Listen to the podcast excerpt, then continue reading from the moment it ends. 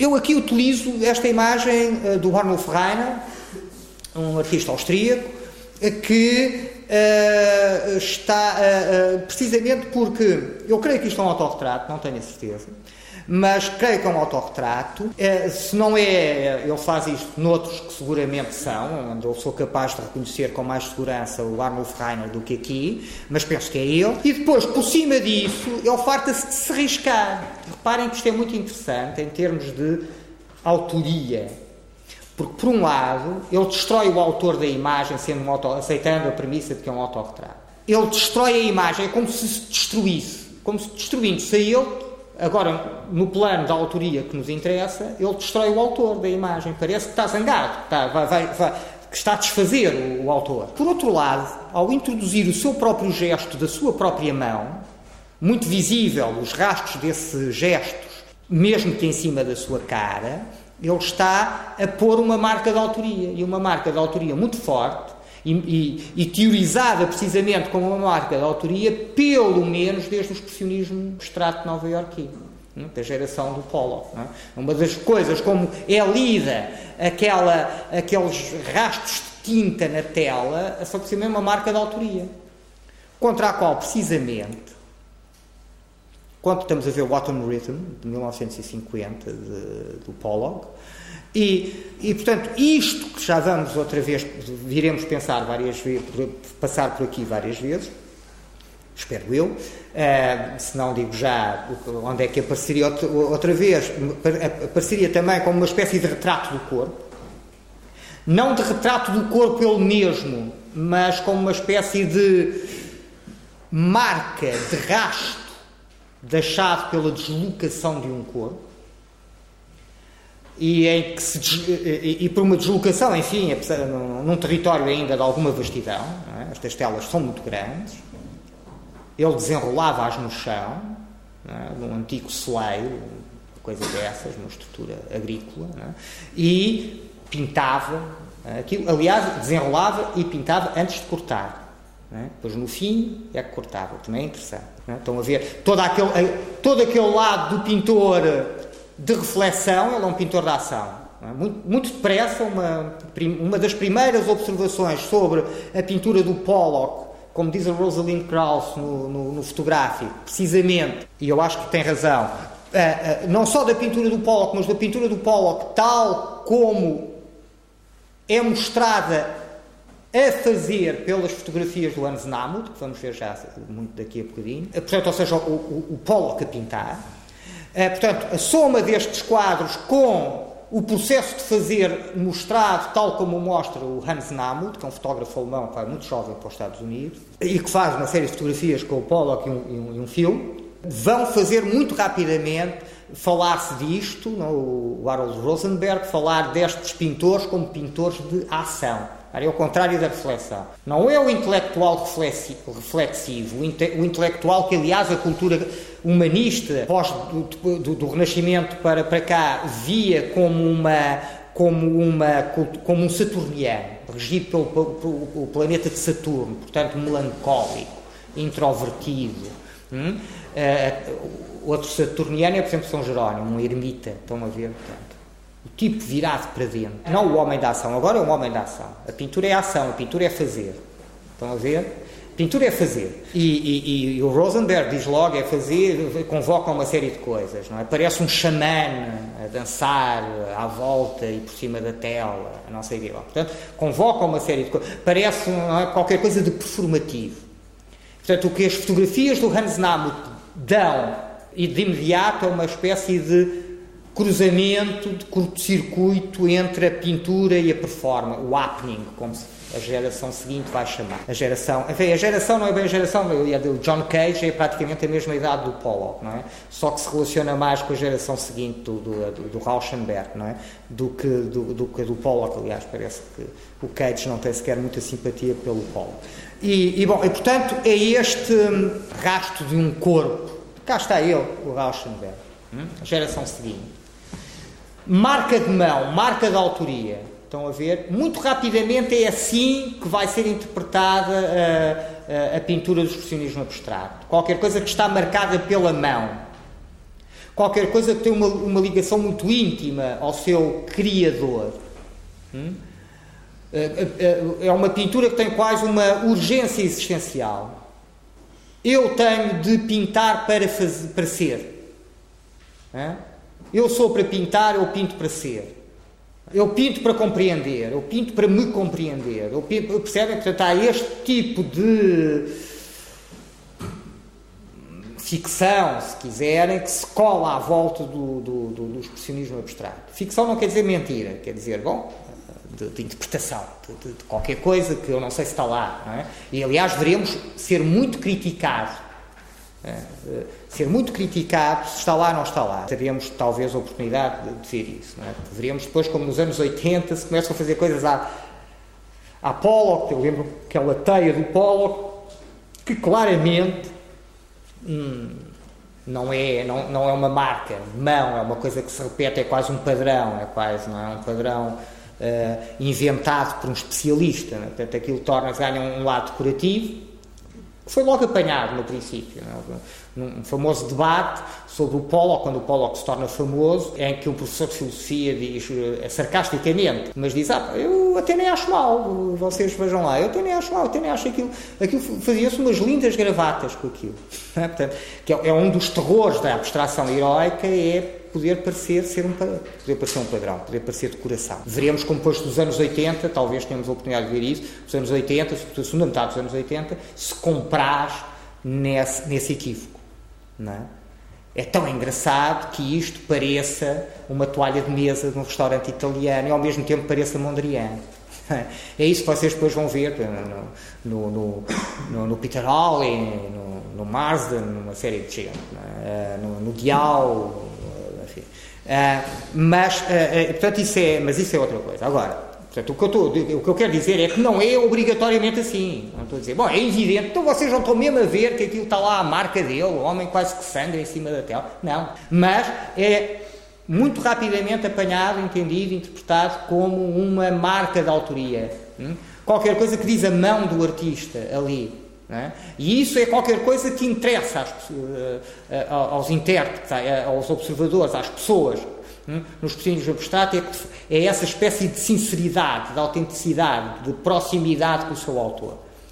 O que é que nós temos logo na geração a seguinte? Uma, uma, uma das primeiras coisas, ainda nos anos 50, hum? e uma das primeiras coisas que faz o, o, o Robert Rauschenberg, coisa que se chama Erased de Koenig Drawing, logo em 53. E reparem o que é que faz o Rauschenberg. O Rauschenberg pede, ao ao de Koenig. William de Koenig era um holandês que se radicado na América, era um dos chefes de fila do, do, do expressionismo abstrato nova-iorquino, era mesmo um dos, das figuras reverenciais eh, do, do, do, do expressionismo abstrato, e o que é? Ele pede um desenho avisando que o vai apagar.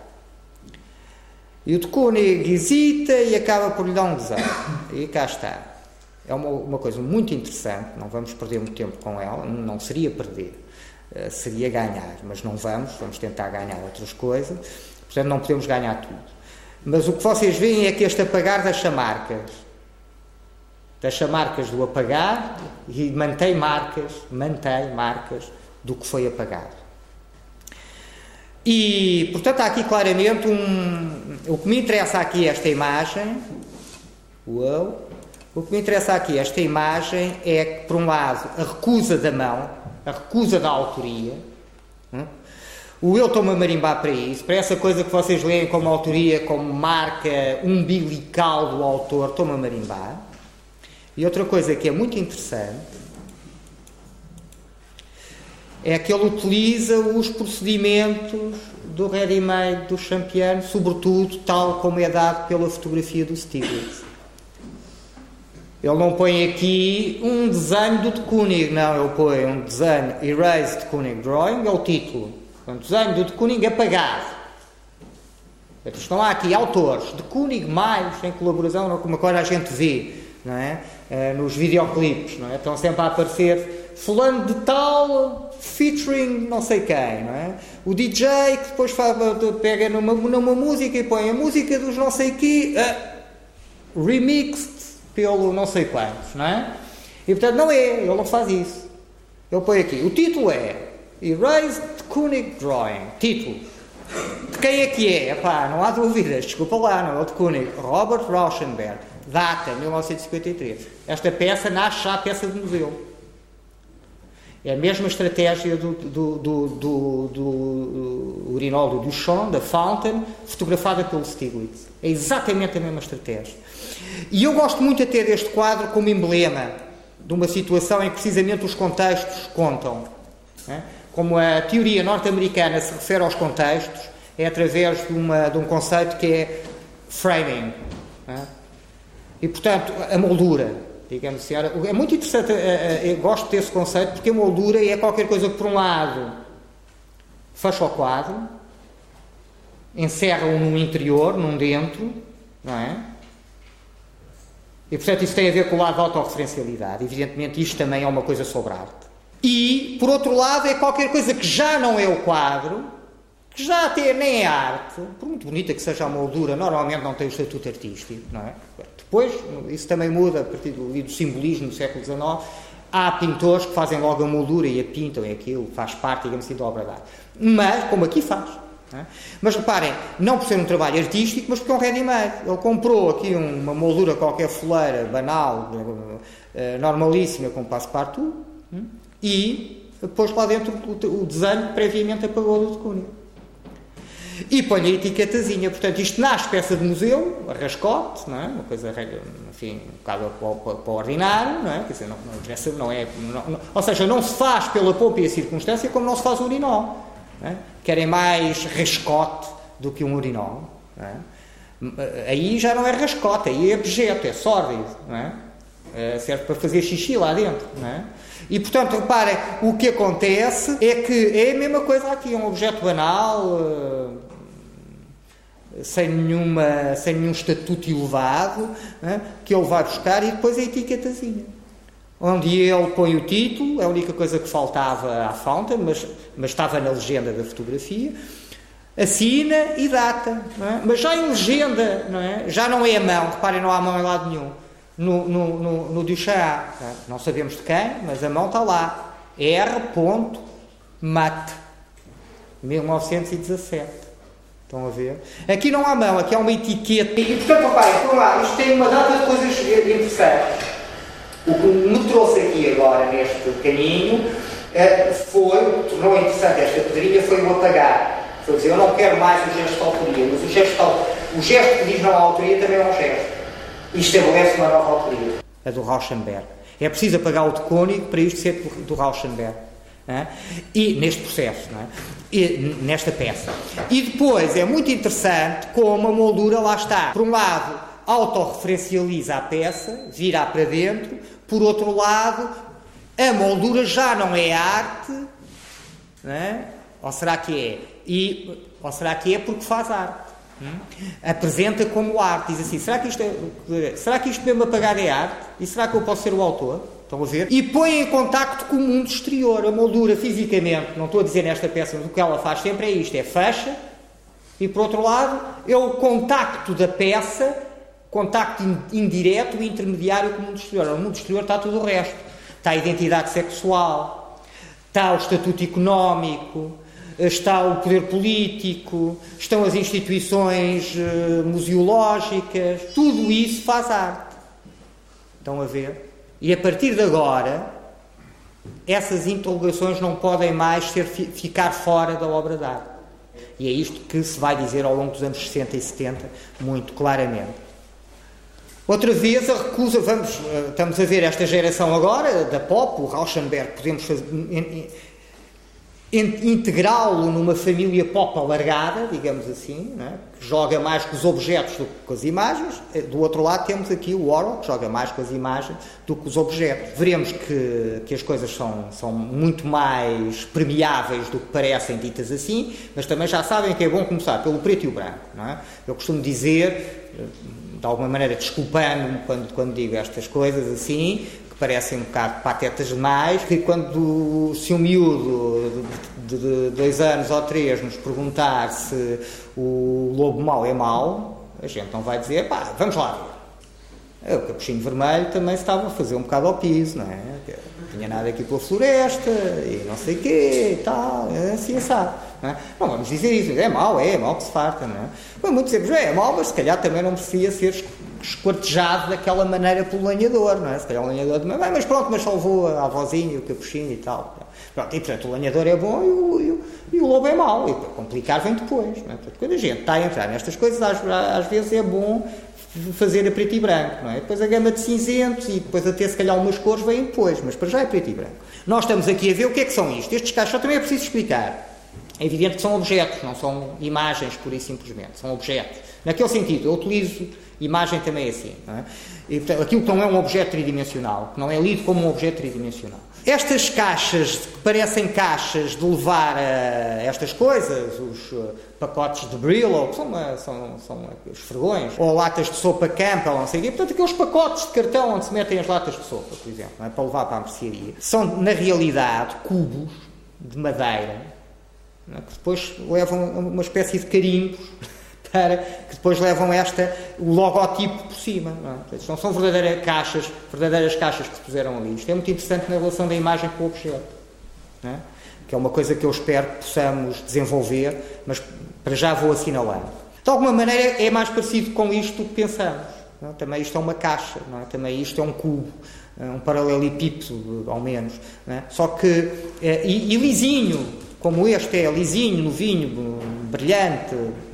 Acabado de sair da linha de montagem. É? Só que este já não faz referências à cultura popular. De facto, o minimalismo é uma espécie do último bastião da arte. Era interessante refletir de que maneira lá está a arte, é? E de que maneira é que é esse último bastião, porque é um último bastião. O minimalismo, uma das coisas que diz, diz outras, tem outros problemas, mas uma das coisas que diz é eu recuso-me a diluir-me na sociedade de consumo. Eu recuso-me a. Eu, portanto, o que eu faço são objetos, que são criações, que não existiam antes, que não imitam nada, mas onde a autoria já não interessa. Mas, é, que é um parênteses que é o que nos interessa aqui, mas é um parênteses no discurso que eu agora estava, eh, estava a ter, e portanto faço aqui um objeto que irredutivelmente é outra coisa. Não é publicidade, não é design, não é jornalismo, não é nada disso, é arte. É pintura, é escultura, isso é que já é mais complicado dizer. É? O Donald Judd, que é sempre metido, era sempre metido na, na na, escultura, nas histórias da arte, não é? O, uh, nós sabemos, então, o José é um pintor, é? vem da pintura e faz em pintura coisas muito parecidas com esta, põe problemas muito semelhantes. Portanto, é uma espécie de pintura que salta para fora do quadro, não é uma coisa nova.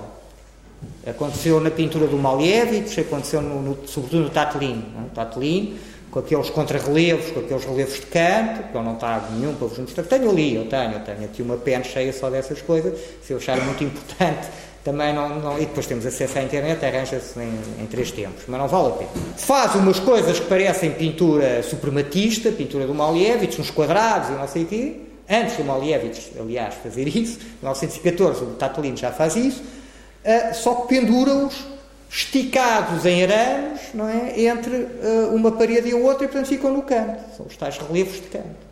Hum?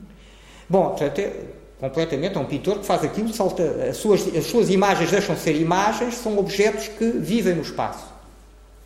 Passam a viver no espaço tridimensional e depois até se calhar até tridimensional, de acordo com aquelas utopias lá da, da, época, não é? É o tempo, o tempo, o movimento que dá o tempo e. Bom, é, é assim que ele fala, por exemplo, do momento à Terceira Internacional Socialista. Mas uma coisa que percebemos aqui também, por, por um lado esta ideia sobre o minimalismo parece-me importante agarrá-la, já. Minimalismo, reparem, ao contrário daqui, aqui, aqui diz que, pá, eu sou como vocês. Eu sou como vocês. Eu sou como, como designer de gráfico, eu sou como técnico de publicidade, eu sou como fotógrafo de publicidade, eu sou como o, o especialista de marketing, eu sou, sou como vocês. Eu trabalho, faço as mesmas coisas, eu trabalho com as mesmas imagens. Hum? E aqui não. Aqui diz, é pá, não, não, não, eu faço coisas rebarbativas que têm o seu próprio espaço, o seu, e portanto a arte ainda é um lugar próprio. O, contaminado ao mínimo. Não é que a pintura não contamine a escultura e a escultura não contamine a pintura, mas isso é outra contaminação. mas não vem nada de fora da arte. O território da arte parece assim um território que foi diminuindo, diminuindo, diminuindo, e eles agora fizeram uma, uma espécie de forte apache. Não é? Uma coisa ali, fecharam-se todos ali, não é? Do, ou o outro, aquele, aquele é, dos, que lutam contra os mexicanos, não é? Aqui se chama, não me lembro. Bom, é, e portanto ali fecharam um filme de cowboys, é? fecharam-se no forte e agora estamos cercados e estamos aqui pequeninos e tal, mas era muito interessante pensar o que, o que é que, que tipo de objeto é este, que tipo de imagens são estas, o que é que, o que, é que resta da obra de arte? O que é que resta? Porque eu acho que essa pergunta se pode fazer no minimalismo. Tudo bem, a grande importância da arte, a defesa de um território específico, que é só da arte, uma atividade que não é contaminada por outras atividades. É? uh, mas espera lá, e o que é que resta da obra de arte aí, no meio disso? É? O que é que resta da obra de arte? Quer dizer, já não é seguramente a obra de arte tradicional, já não é seguramente a obra de arte humanista, do classicismo, não é? Isso percebemos logo. Portanto, o que é que... E uma coisa que é preciso, eu não sei se vamos ter tempo de desenvolver isso, mas uma coisa que eu gostava que começassem a perceber é que não é por vontade, na minha opinião, boa ou má, uh, que a arte deixou de ser como era no tempo do Piero La Francesca, é? uh, ou do Miguel Ângelo, ou do Leonardo da Vinci. Hum? É que, reduzindo a coisa muito ao mais simples de tudo, mas se calhar ao mais importante, se virem bem o que é que faz a imagem mimética, é? O que é que faz a imagem que imita? Imita, em primeiro lugar, preciso dizer imita como? Imita mal. Quer dizer, é um simulacro, é uma mentira? Não. Imita bem, ou seja, copia, subordina-se. Subordina-se também porque copiar é sempre ter em conta uma hierarquia em que a cópia mais parecida com o original, com o modelo, seja a cópia de um quadro do Picasso, seja a cópia de uma árvore que não, que não vivia no quadro, hum? o mais parecido com o original que está mais, mais em cima na hierarquia. Não é? Pois há, portanto, é uma boa cópia, é uma má cópia. Mas todos eles estabelecem uma, uma relação que nos leva ao original. O simulacro não nos leva ao original, não nos leva ao museu. Não é? Uma estátua de um Deus não nos leva ao Deus. É? Se, se, nós acharmos que é um simulacro. É? E, portanto, qual é o original? Qual é o modelo? É Deus. Qual é o modelo e qual é o garante da legitimidade dessa, da, da, da, imagem? De pintura ou de escultura? É Deus. É? Deus que fez a natureza, que nós tentamos refazer em pintura ou escultura, para compreender Deus. Tirem Deus desta construção e não faz mais sentido. O edifício começa-se a esboroar. Qual é a garantia de verdade? É pá, bom, o que é que legitima esta imagem? Bem, quer dizer, é? ou começa a pintura no século XIX a fazer, ou começa a pintura do Manet a fazer. Bem, quer dizer, uh, bom, e verdade, e que verdade é essa? Não é? Opa, não é? Então e tu estás aí a fazer um buraco na tela e a tela não é um buraco, não é? é pois, mas vê que o meu buraco não é muito fundo, não é? Bom, e a primeira coisa começa a complicar-se. Hum? Eu penso que este processo é importante, não é o único. Lá está. Mas é um processo importante a termos em conta. Podemos meter uma data de outras coisas, nomeadamente, a, a, aquilo pode ser lido até como uma libertação da, da, da, da, pintura e da escultura, enfim, mais até da pintura, porque são imagens mais parecidas, da obrigação de imitar, se quiserem ler de uma maneira heroica, se quiserem ler de uma maneira prosaica, o roubo de clientela pela fotografia. A fotografia passa a fazer uma série de coisas que a pintura fazia. Vocês precisavam, tinham uma revista ilustrada, começam a aparecer no século XIX. Olha, mataram o príncipe não sei quê num país qualquer da Europa Central, é? Pinta-me aí, faz-me aí um desenho do, do, do, de um príncipe a levar um tiro. É? Pá, olha, tipo, vejo uns retratos, não estive lá, não sei o que, que é que se passou, não, não interessa, não é? Mas vejo o retrato do príncipe, pinta um tipo parecido com o príncipe e um gajo a dar-lhe um tiro. Pronto. Quando começa a entrar a fotografia a ilustrar, o, papel uh, do, do, mercado do desenhador, do ilustrador, é, é, é, por desenho, é, vai, vai, vai fechando, vai diminuindo. É? E vão surgindo outros problemas. Já agora posso dar o exemplo português do regicídio. Quando matam o rei Carlos I e o príncipe herdeiro Luís Filipe, o que acontece é que ninguém fotografou esse instante. Então esse instante é substituído por uma data de duplos que, estão, que o substituem. Também é engraçado porque o que a imagem faz, pelo menos a imagem mimética faz, é sempre substituir. E isso está muito no, até no, nos próprios discursos sobre a origem.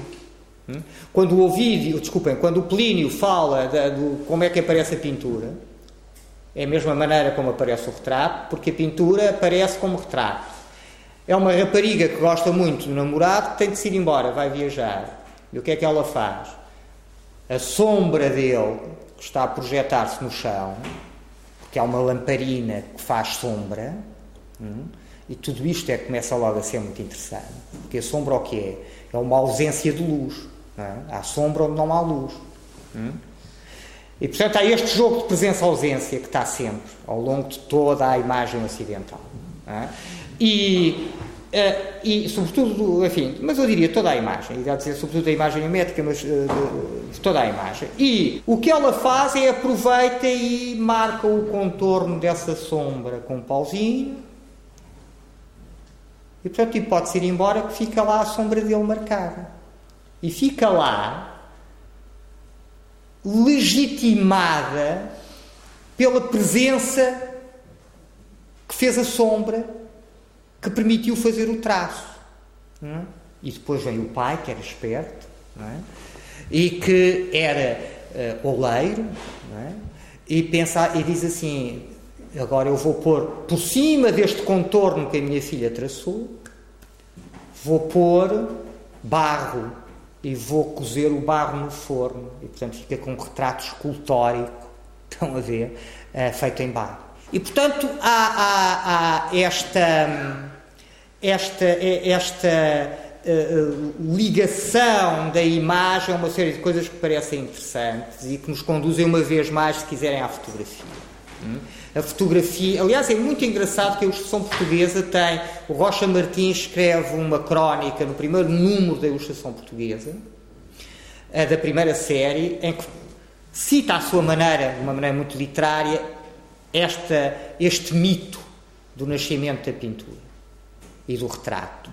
E pondo lá o Adão e a Eva e mais. Pronto, não, não, não, mas, mas, e depois passando aí para dizer: e agora o desenho domina tudo, faz tudo, pode tudo, mostra tudo. Hã? Segunda série, a primeira série começa em 1913, a segunda série começa em 1906. 1906 já é a fotografia. E portanto, é, então, estão a ver, é evidente que há aqui uma data de coisas. E, e, e, eu nunca, nunca pretendo que o meu discurso seja absoluto e que, e que chupe os outros todos lá para dentro, que, que, que os eh, atraia e que os destrua e os aniquile. Não. é? Mas a, a, este tipo de percurso que nós fizemos de uma, da ausência de um legitimador hum, da natureza e da imagem e da verdade da imagem parece-me importante pomos lá a fotografia e, e, e, a propósito da fotografia lembrei-me desta coisa também do, do, do, nascimento do retrato e da pintura e que na, a pintura que nasce como desenho é? como traço, como linha e é muito interessante também porque começamos a perceber outra coisa que está sempre nas nossas imagens na nossa cultura das imagens na nossa relação com as imagens que é a constante presença-ausência presença-ausência é? a imagem é um substituto foi, foi por aí que voltámos atrás, à história do, do Plínio. A, a, imagem é um substituto de alguma coisa que não pode estar presente. Portanto, de uma ausência. Substitui, preenche através de um substituto uma ausência. Mas mantém de alguma maneira, de outra maneira, em substituição, essa presença. Esta ausência e presença é outra coisa que eu chamo a vossa atenção, que me parece muito interessante para para eh, não desenvolveremos seguramente, mas provavelmente andaremos por lá outra vez. Voltemos ao, ao caminho principal, a destruição da autoria. É? Bem, o que é que isto diz do autor? Sobretudo o autor entendido tal como o entendia o expressionismo abstrato e as suas interpretações. Em vez de mão, em vez de marcas pessoais, uh, o que é que temos? Um, uma, uma coisa que parece feita à máquina, é? um artefacto mecânico, industrial, liso, é? com materiais que não são de pintura nem de escultura tradicionalmente, mas que são placas de acrílico, provavelmente, e cabos metálicos e tensores e não sei o quê. Não é? Bom, portanto, o que é que isto diz Donald Judd? Não diz grande coisa. É? Onde é que está, e reparem, onde é que está aqui o fetiche do, do, do criador? Dizer, ah, eu tive a mão onde o Picasso teve a mão. Não, é? Onde, não há. E portanto, eu aqui incluí esta imagem porque uma vez estava a dizer este tipo de coisas e diz-me um aluno que para ele, precisamente estas coisas assim muito, uh, digamos, uh, lisinhas e sem, sem, sem erros, é que, é que, que lhe pareciam mais uma intervenção uh, de, um, de um autor. Bom, eu de um autor não posso seguir, mas percebo do lado, pelo menos, uma intervenção humana. Uma intervenção humana através da máquina, sobretudo. É? Aquela regularidade apela mais a um universo mecânico e industrial. Mas não quis deixar de discutir essa ideia e levei para lá, depois na aula a seguir, esta, este hum, fotograma do 2001 Odisseia no Espaço, do Stanley Kubrick, do Stanley Kubrick um filme de 1968, Precisamente o que é que dizia inteligência humana? Agora, não mão. O que é que dizia inteligência humana ou inteligência? O que é que dizia inteligência? O que é que dizia raciocínio? É? O que é que dizia artefacto? Qualquer coisa que não podia ser da natureza, porque a natureza também muita, muitas vezes é associada a esse lado da irregularidade, eh, de uma geometria mais complexa. E o que é que, é, que era a regularidade de um paralelepípedo? O famoso monolito que aparece aos macacos e que depois aparece aos astronautas e que diz uma inteligência, bem, não uma inteligência humana, porque os humanos não tinham estado naquele, naquela, já não me lembro o quê, né, naquele corpo astral, se fosse lá o que fosse, portanto, uma inteligência não humana. Voltamos à ideia então de onde tínhamos uh, saído. Sobre a autoria, sobre o autor, hum, arriscando, que é um arriscar muito interessante, porque destrói a autoria, desfaz, está a dizer desfaz, Está a dizer interessa nada, está a gozar, de uma maneira sarcástica. É? Agora aqui são os dois, é? o Dieter Roth e o Arnulf Reiner, eh, de quem vimos aquele primeiro autorretrato todo riscado. Agora, essa fotografia, uh, uh, riscada pelo Arnulf Reiner, depois também há outras pelo Dieter Roth, e que claramente não são boazinhas para eles, não é? Quer dizer, de alguma maneira, são sarcásticas, são violentas, fazem maldades, gozam, não é? Com os autores com o artista. Por outro lado, fazem reintroduzindo o gesto que a pop e o minimalismo e o conceptual tinham uh, tirado uh, da, da, obra de arte. E, e, ou alguma pop, pelo menos. Uh, o Rauschenberg não tira assim tanto, problematiza criticamente. Assim. E, portanto, estão a ver que é muito interessante também quanto à imagem do artista. O artista já não é aquela figura trágica, marginal, ou o cavalheiro imperturbável, ou o intelectual burguês, ou, não, é qualquer coisa sobre a qual se, pode, uh, se podem praticar sedícias, que se pode desfazer, que se pode gozar. Mas ao fazer isso, uh, reintroduz-se o gesto e de alguma maneira reintroduz-se uma marca de autoria individualizada, não mecânica, humana, pessoal, o gesto da mão de alguém em vez de o gesto de uma máquina ou o produto de uma inteligência uh, sem corpo. Bom, voltamos a esta imagem do artista. temos aqui a Linda Benglish, que eh, se apresenta, precisamente é, uma, é um anúncio que ela, agora está aqui emoldurado no museu e tal, mas isto é um anúncio que ela apresenta numa revista de arte norte-americana, a Art Forum, eh, no, no, precisamente em novembro de 74, é um anúncio que ela apresenta, há outros anúncios, é muito engraçado, aliás, esse recurso à ideia do anúncio, e não, e não são sempre para, para, para, para, para anunciar exposições, é muito engraçado. Mas uh, um anúncio que ela põe na Arte Fórum, que já, para já, que já é uma espécie de ação artística. Não é? o anúncio já se propõe ele próprio como uma espécie de atitude artística, de intervenção artística. E depois, onde ela entra, precisamente de uma maneira que podemos, para começar, dizer que é, vindos onde vimos, eh, uma maldade perante o artista, sobre o artista. É?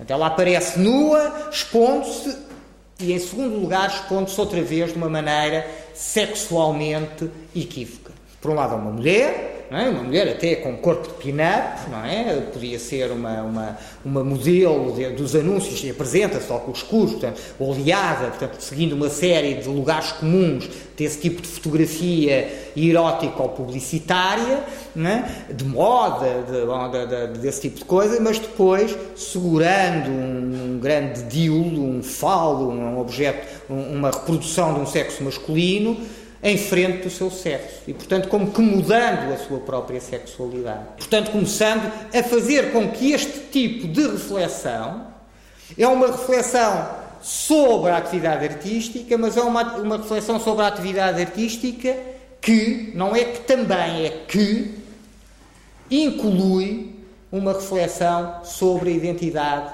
uh, sexual. E, portanto, sobre os géneros sexuais. Ou, ou seja, também uh, o, o, o género é um, é um desses contextos que faz a obra de arte. Em vez de uma obra de arte neutra, descorporalizada, em que o, não, não interessa quando, nem quem, não sei o quê, é como se começasse a dizer assim. Mas a, a, arte, ela mesma, aliás, o que esta imagem, uma coisa que diz muito poderosamente, é a arte, ela mesma é uma coisa de homens. É um mundo de homens. Vamos lá ver se conseguimos fazer. de homens heterossexuais homens heterossexuais brancos.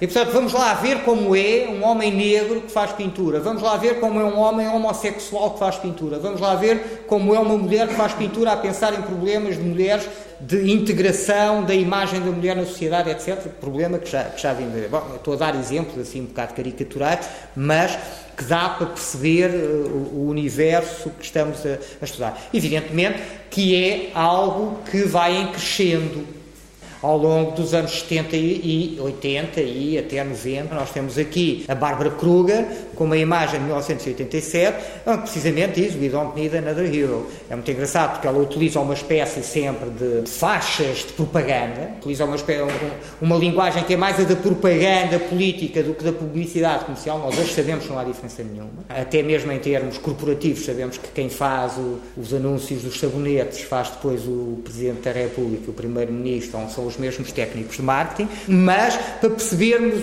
a minha ideia, vamos voltar à, às bases da, da, da teoria e, e dizer é, é, mais até a propaganda do que a publicidade. Ela põe aqui uma espécie de palavra de ordem política, por e simplesmente diz nós não precisamos de outro herói. E a imagem mostra uma miudinha ali fascinada a palpar o músculo do rapaz. O rapaz é a força.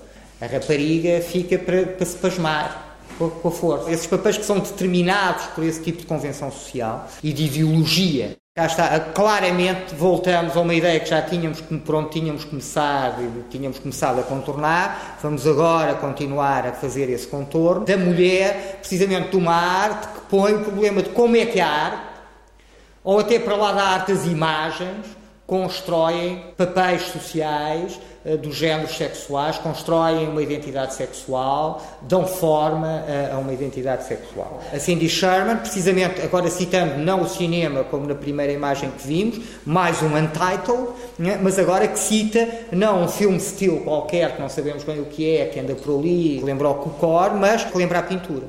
Podemos mostrar várias referências por aqui. Portanto, cá está a mulher. Ela própria, como assemblage Reparem, porque não é ela que desnuda o seu próprio peito, né? isto é uma prótese, é uma, uma máscara que ela põe aqui né? e, portanto, é que a faz aparecer numa posição entre o pudor e, e o despudor eh, e que eh, nos conduz o, o, o, uma, a interpretação para precisamente esse, esse lado feminino né? que, que tenho referido. Outra vez a Cindy Sherman é? aqui como boneca. E aqui, esta imagem para mim é muito importante para a autorrepresentação da Cindy Sherman como autorretrato. Bem, se as virmos todas, não vamos agora voltar atrás e, e ver a, as primeira, a primeira que vimos, mas se virmos todos, vemos para já que reconhecemos sempre facilmente a Cindy Sherman. Portanto, ou seja, ao fim de um bocadinho vemos Cindy Sherman, percebemos que é, que é sempre a mesma pessoa. Hum? E a partir do momento em que sabemos que é Cindy Sherman, percebemos que é sempre a Cindy Sherman. Isso é muito engraçado, porque vocês dirão, ah, tudo bem, está bem, mas ela, ela fotografa-se ela mesma, portanto, quer dizer, então, é ela mesma, tudo bem, mas mesmo quando não se fotografa ela mesma, isto é uma boneca, ainda é Cindy Sherman. É? Há claramente uma componente retratística e de uma maneira muito interessante, porque muito, muito, muito ambígua, se quiserem, é? Entre, uh, na, na, na, obra da, da, da Cindy Sherman. É? Isto, não, isto gozava de ser parecido com a Cindy Sherman, mas ainda é. é? Ainda é parecido com a Cindy Sherman. E portanto, esta boneca que cita também a história da arte, é? cita também a história da, da, da, cultura ocidental das imagens, lembra, por exemplo, a boneca do Belmer, e que, evidentemente, aqui claramente, de uma maneira até mais óbvia, menos complexa, mais simples, uh, apresenta, apresenta a mulher como um objeto sexual que se subordina à vontade do homem, ao olhar de um homem, não é? está uh, numa posição é? em que espera uh, o macho. É? E, portanto, aqui é? damos a volta ao que tínhamos começado. Outra vez, voltamos à Cindy Sherman era uma, uma, uma, uma fotografia muito conhecida assim de Sherman, a rapariga sonhadora, portanto explorando estes mitos de feminilidade e explorando precisamente como mitos, como convenções, como construções culturais. Percebem? É? O que isto faz não é dizer, ai, a mulher coitadinha, calma, porque eu, se calhar estava uh, na minha caricatura a puxar, ah, a mulher coitadinha, a mulher objeto, a mulher subordinada. Não, é, reparem como isto são construções, isto não é natural. Isto não é assim porque é assim. Porque Deus fez a mulher assim. E o homem assado. Isto é uma construção cultural. E portanto, reparem, e portanto é esta, e, e, e usando precisamente a, eh, a, referência a imagens uh, anteriores. Aqui meto uma citação dessa imagem rigorosamente pelo Morimura, um artista japonês, que se torna conhecido no final dos anos 90 e que chama, chama, chama a isto To My Little Sister para a minha irmãzinha e depois acrescenta for Cindy Sherman, para a Cindy Sherman. Portanto, é claramente uma referência à Cindy Sherman, em que aqui já é, é muito interessante, se virem bem, muito rapidamente, já não é uma mulher a falar dessas construções, dessas ficções culturais que constroem a mulher, que, que fazem a, a identidade de uma mulher, mas é um homem e ainda por cima é um homem que não é um homem branco, é um homem japonês, não é um homem europeu, é um homem japonês, introduzindo o seu rosto de homem japonês, simulando uma mulher, uma americana branca, WASP, anglo-saxónica protestante, fazer, acho eu, não sei, se calhar não, eh, mas enfim, eh, de qualquer maneira, fazendo parte desse, desse tipo de elites, eh, a fazer que é aquilo que não é. E portanto, entrando num jogo de simulações, e entrando num jogo de construção, também diz, é? o Morimura, uma das coisas que diz é também, calma aí, isto não é só as mulheres, não é só mulher, a mulher que é construída, não é, não é só esse tipo de ficção, é também o tipo de ficção, digamos, geográfico, colonialista. É uma construção não só dos homens, mas de homens europeus. Aliás, Deleuze e Guattari dizem isso nos Mil Platô, o rosto não é um homem qualquer, eh, não é todos os homens, não é mesmo o rosto do Cristo, o rosto é o rosto do homem europeu, do homem branco. É por aí também que podemos ver andar o Morimura. Estamos a ver uma fotografia muito engraçada do Lautrec pelo Maurice Guibert no final do século XIX, não é? em que o Toulouse-Lautrec, farta-se de fazer este tipo de mascarada, uh, faz uma mascarada em que precisamente se veste japonês. E uh, deixem ver se é um bom sítio para parar. Acho que sim.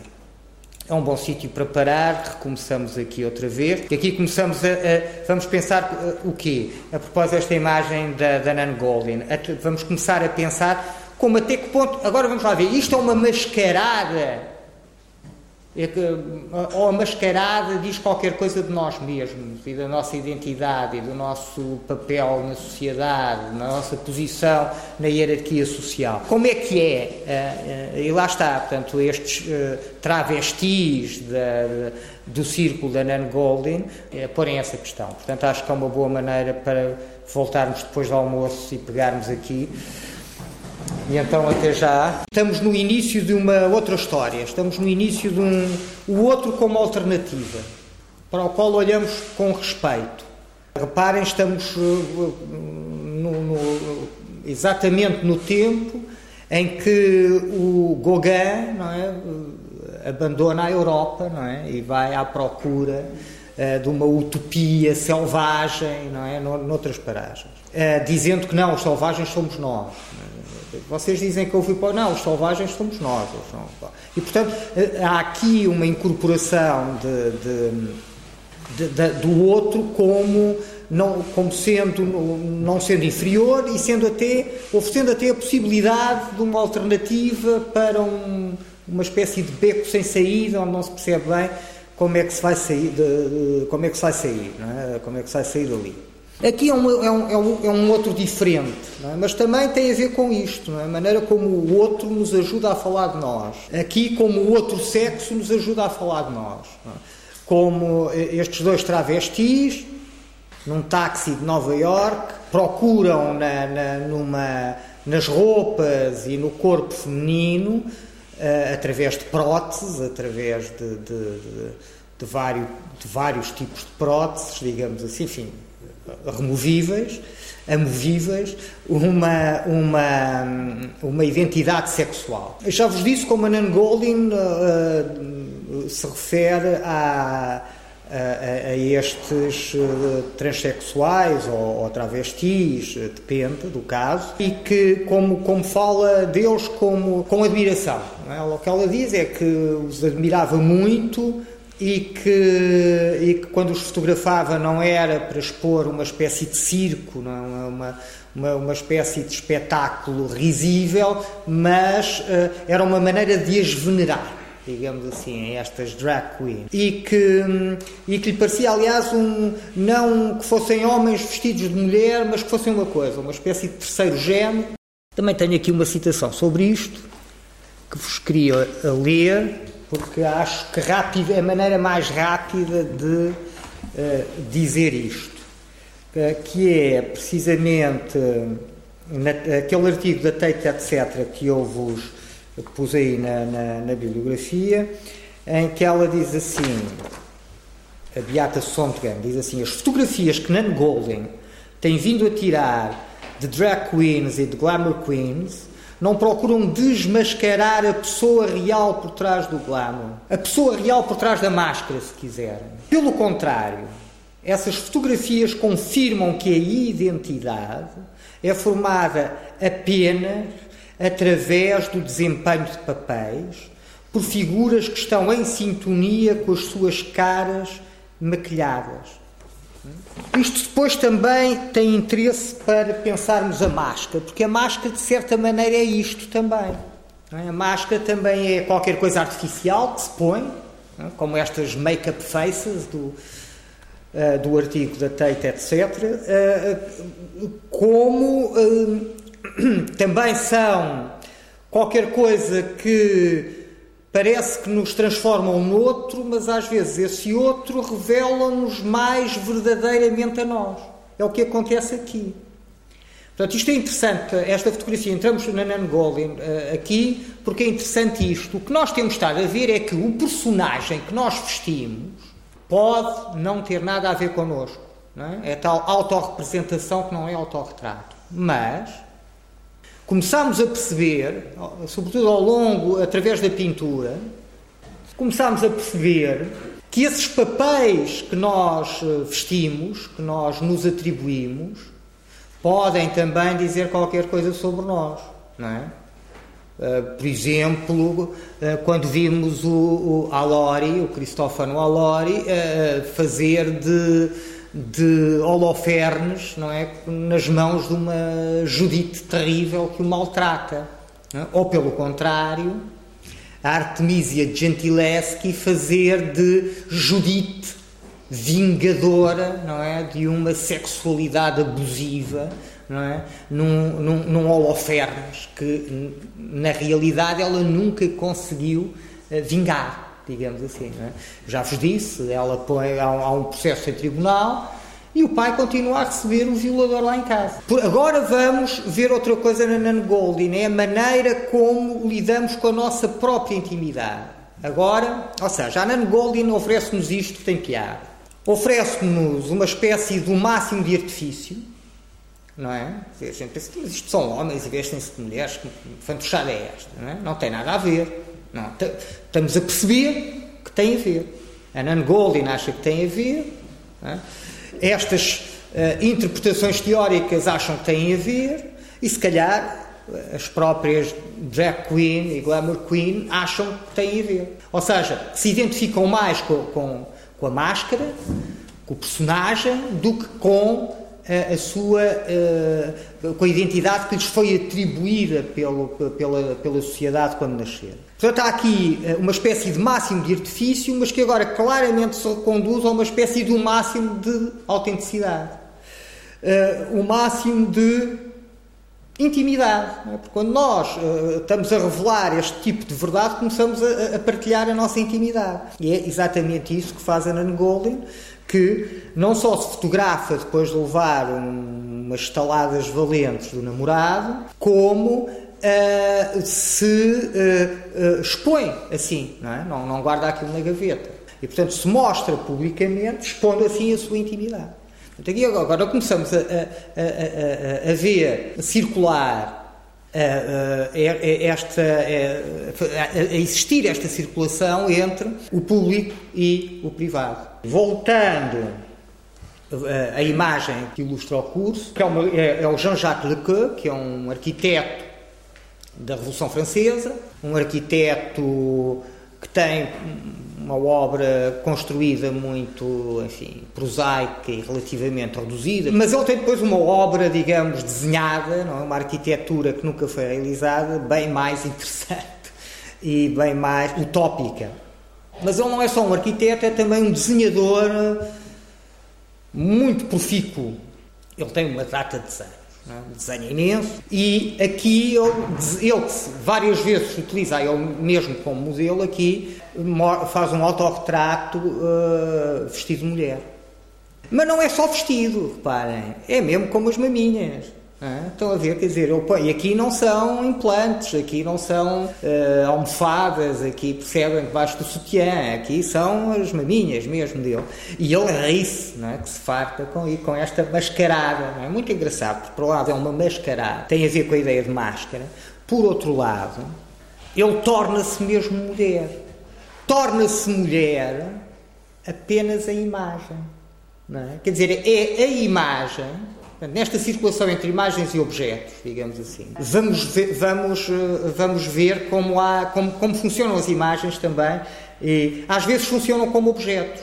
Eu depois mostro-vos outros exemplos disso, mas posso já, para não ficarem com isso pendurado, explicar um bocado o que é que quer dizer. Por exemplo, pensem numa, pensem numa, numa obra do, sei lá, do Roy Lichtenstein, por exemplo, um quadradinho de banda desenhada daqueles do, do Roy Lichtenstein. Isso num, qual é a diferença entre um quadradinho de banda desenhada e um quadro de Roy Lichtenstein num livro de história da arte? É? A imagem não funciona.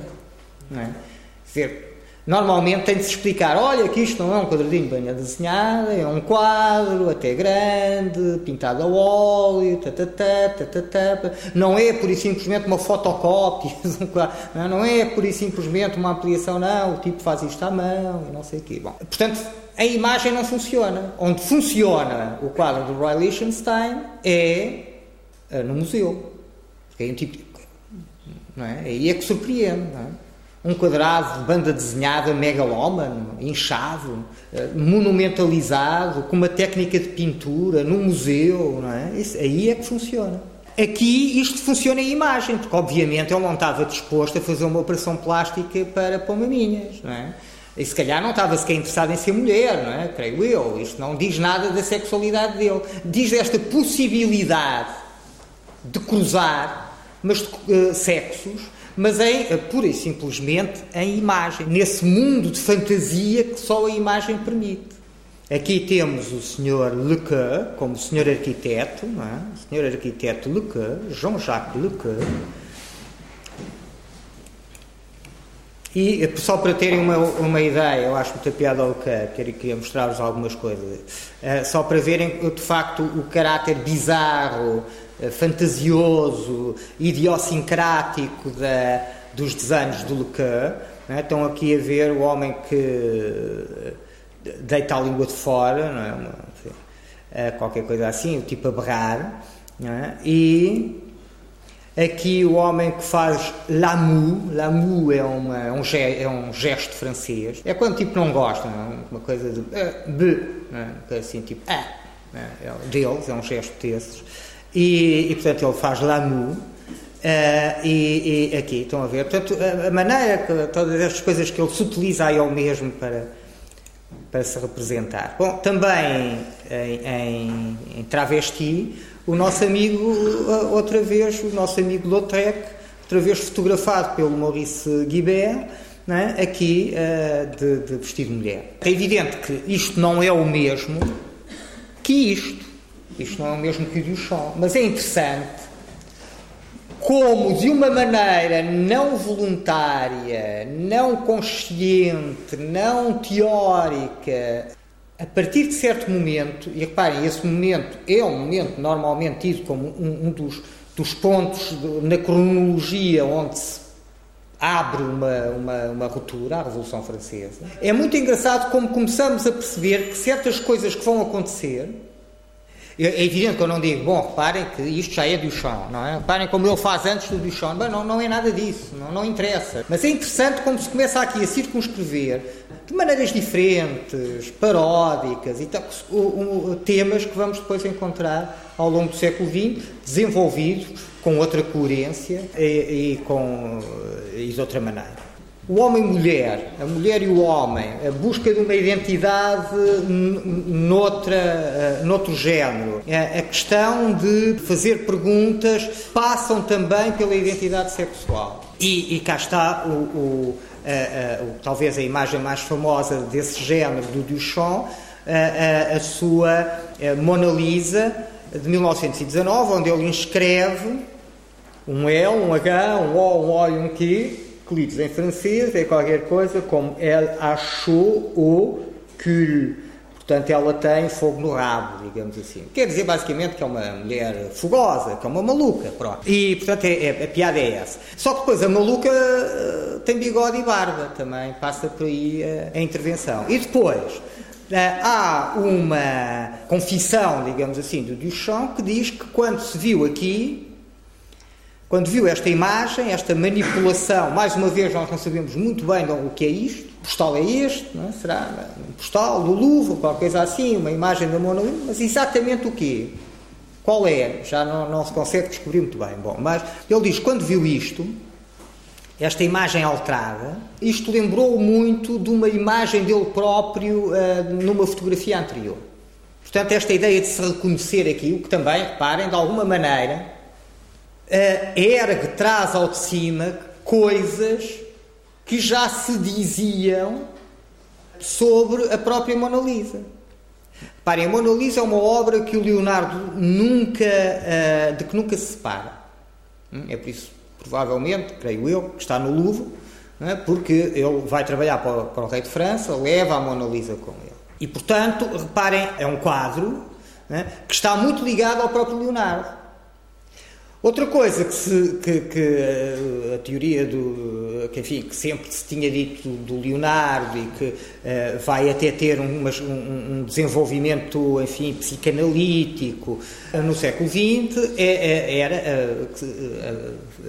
uh, aquilo que se dizia sobre a, a, a homossexualidade do, do Leonardo. Percebem que cola-se aqui nesta imagem que parece, vamos lá, uh, tem, uh, vamos lá chatear, vamos lá, ou, ou, ou vamos lá uh, um, estragar a arte clássica, que de alguma forma, evidentemente, também é para isso que a Mona Lisa serve, e serve o Malevich também tem uma, uma Mona Lisa que está colada num quadro onde ele risca a cara e o peito, portanto, que tem a ver com uma ideia onde inscreve qualquer coisa como apartamento à renda-se, ou uma coisa assim, e, e, e, bom, evidentemente, quer, tem ali, uma, uma, há ali uma, um desejo de vamos apagar isto, vamos deitar isto fora, vamos abrir espaço para uh, a pintura uh, do futuro. De alguma maneira há, assim, há, esse, há essa irreverência, não é? Mas reparem como há uma série de outras coisas, não é? E como há esta.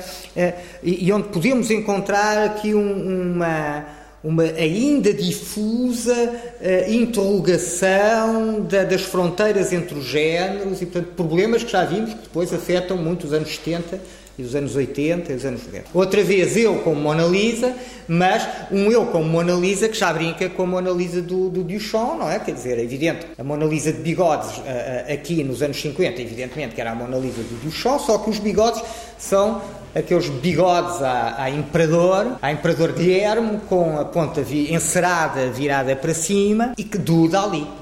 Portanto, já diz Dali, o, o, o, olhar do Dali, e depois até uma piada, umas grandes mãos masculinas, que em vez de estarem assim em repouso no regaço, estão cheias de dinheiro, que era uma piada, a, a, digamos, à excomunhão surrealista, é? que diziam que tipo gosta, esse tipo gosta é de dinheiro, os surrealistas uh, vão dizer que o Dali, esse tipo gosta é de dinheiro e tal, e, bom, e portanto o, o, uma piada também que passa ali pelo, pela do Duchamp. E depois a piada sobre a piada do próprio uh, Marcel Duchamp, que é muito engraçado. Reparem, neste ready-made eh, assistido, portanto, este ready-made transformado com, com, com, uma intervenção do seu apropriador, de tal maneira uh, o, o, o Duchamp se apropria aqui da Mona Lisa, a torna dele, que, digamos, de alguma maneira, todas as Monas Lisas passam a ser do Duchamp também. Passam a estar marcadas pela apropriação do Duchamp. E portanto o que acontece é que ele depois manda esta, este uh, uh, convite a, a, a, uns amigos e onde está esta imagem da Mona Lisa sem nenhuma intervenção. Não sei se já perceberam, não tem nenhuma intervenção. Mas ele continua a pôr Mas ele continua a pôr o, LH aqui, mas depois escreve por cima rasé, quer dizer barbeada. É a Mona Lisa do bigode barbeada. A Mona Lisa do bigode barbeada é a Mona Lisa do Leonardo da Vinci. Em imagem, e agora reparem, é evidente que este ready-made, esta apropriação, só funciona em imagem. Porque ele não podia ir ao Louvre e pintaram os bigodes na Mona Lisa. A Mona Lisa também foi alvo de vários vandalismos e até foi roubada uma coisa, por esta altura, esta não, a da, da, da por 1919, por altura da Primeira Guerra Mundial, ela foi roubada por um italiano hum, que, que teve em casa uma data de tempo. Uma data de tempo. Mona Lisa teve desaparecida, ninguém sabia onde, é? até, a, a, a, até se ter descoberto, é? Portanto, mas foi uma data de tempo. Também é engraçada a maneira como até o Andy Warhol também joga com a Mona Lisa do Andy Warhol também é uma Mona Lisa muito particular, porque é a Mona Lisa que está em digressão, tipo star, tipo diva da, da cultura, tipo starlet, é? pelos Estados Unidos, pelos museus dos Estados Unidos, nos anos 60. Bom, e portanto é muito engraçado de tal maneira a Mona Lisa foi apropriada pelo Duchamp que agora já não precisa do bigode para ser do Duchamp. Agora a Mona Lisa é, sem o bigode é a Mona Lisa rasé, é a Mona Lisa barbeada, tosqueada. Aqui o que nós temos é um, um, o Marcel Duchamp vestido de mulher, encarnando um alter ego é, chamado Eros C'est la vie, costuma-se ler Eros, Eros Eros, o deus Eros, é a vida, e portanto é, o, é o, o Duchamp fotografado pelo Man Ray vestido de mulher. Esta Eros, c'est la vie, tem mais que se lhe diga do que, do que, do que podem pensar. É, é, é Eros, c'est la vie, que assina o Anemic Cinema do Duchamp. No fim aparece, eh, até acho que com copyright, creio eu, o que é engraçado porque nos atira para o mundo empresarial. Eh, para o mundo das marcas, para o mundo do capitalismo, muito claramente, e, portanto, é, é assinado pela, pela Eros Selavi, que se reserva os direitos de autor, de autora. O próprio Duchamp, isto vem, o Campfield refere isso, o próprio Duchamp, quando escreve a uma das irmãs, escreve de Nova Iorque sobre, sobre a história do urinol, o, o próprio Duchamp terá dito, bom, uma senhora minha amiga, mandou um urinol para a exposição dos independentes. É? Portanto, o que ele diz é uma senhora. Essa senhora, se calhar, era errou-se, sei lá, já a aparecer. É? Depois temos aqui uma outra coisa muito engraçada, que é um tipo que teve um, alguma, algum protagonismo nos anos 80, no princípio dos anos 80, ligado àquele conceito do Aquile Bonito Oliva de transvanguarda. Já não tem de se andar para a frente, as vanguardas são repressivas, digamos assim. Atravessam as coisas de um lado para o outro. Ou seja, eu posso ir para a frente, posso ir para trás, se quiser. E ele resolveu ir para trás e, portanto, procurou modelos eh, na arte barroca, neoclássica, por aí, fez as vedetas do seu tempo. É evidente que aí não entrou nunca nenhum uh, Duchamp, mas pintou com métodos tradicionais os, pintores do seu tempo e que, que, eram próximos da sua postura, como o Julian Schnabel, por exemplo. Depois, a segunda metade dos anos 80, volta a dar atenção às vanguardas do princípio do século, criticamente. Hum? Uh, o abstracionismo geométrico, uma coisa que, que, se chama logo ali para dar uma etiqueta neogel. Começou a aparecer assim numas feiras, numas bienais e tal, neogel.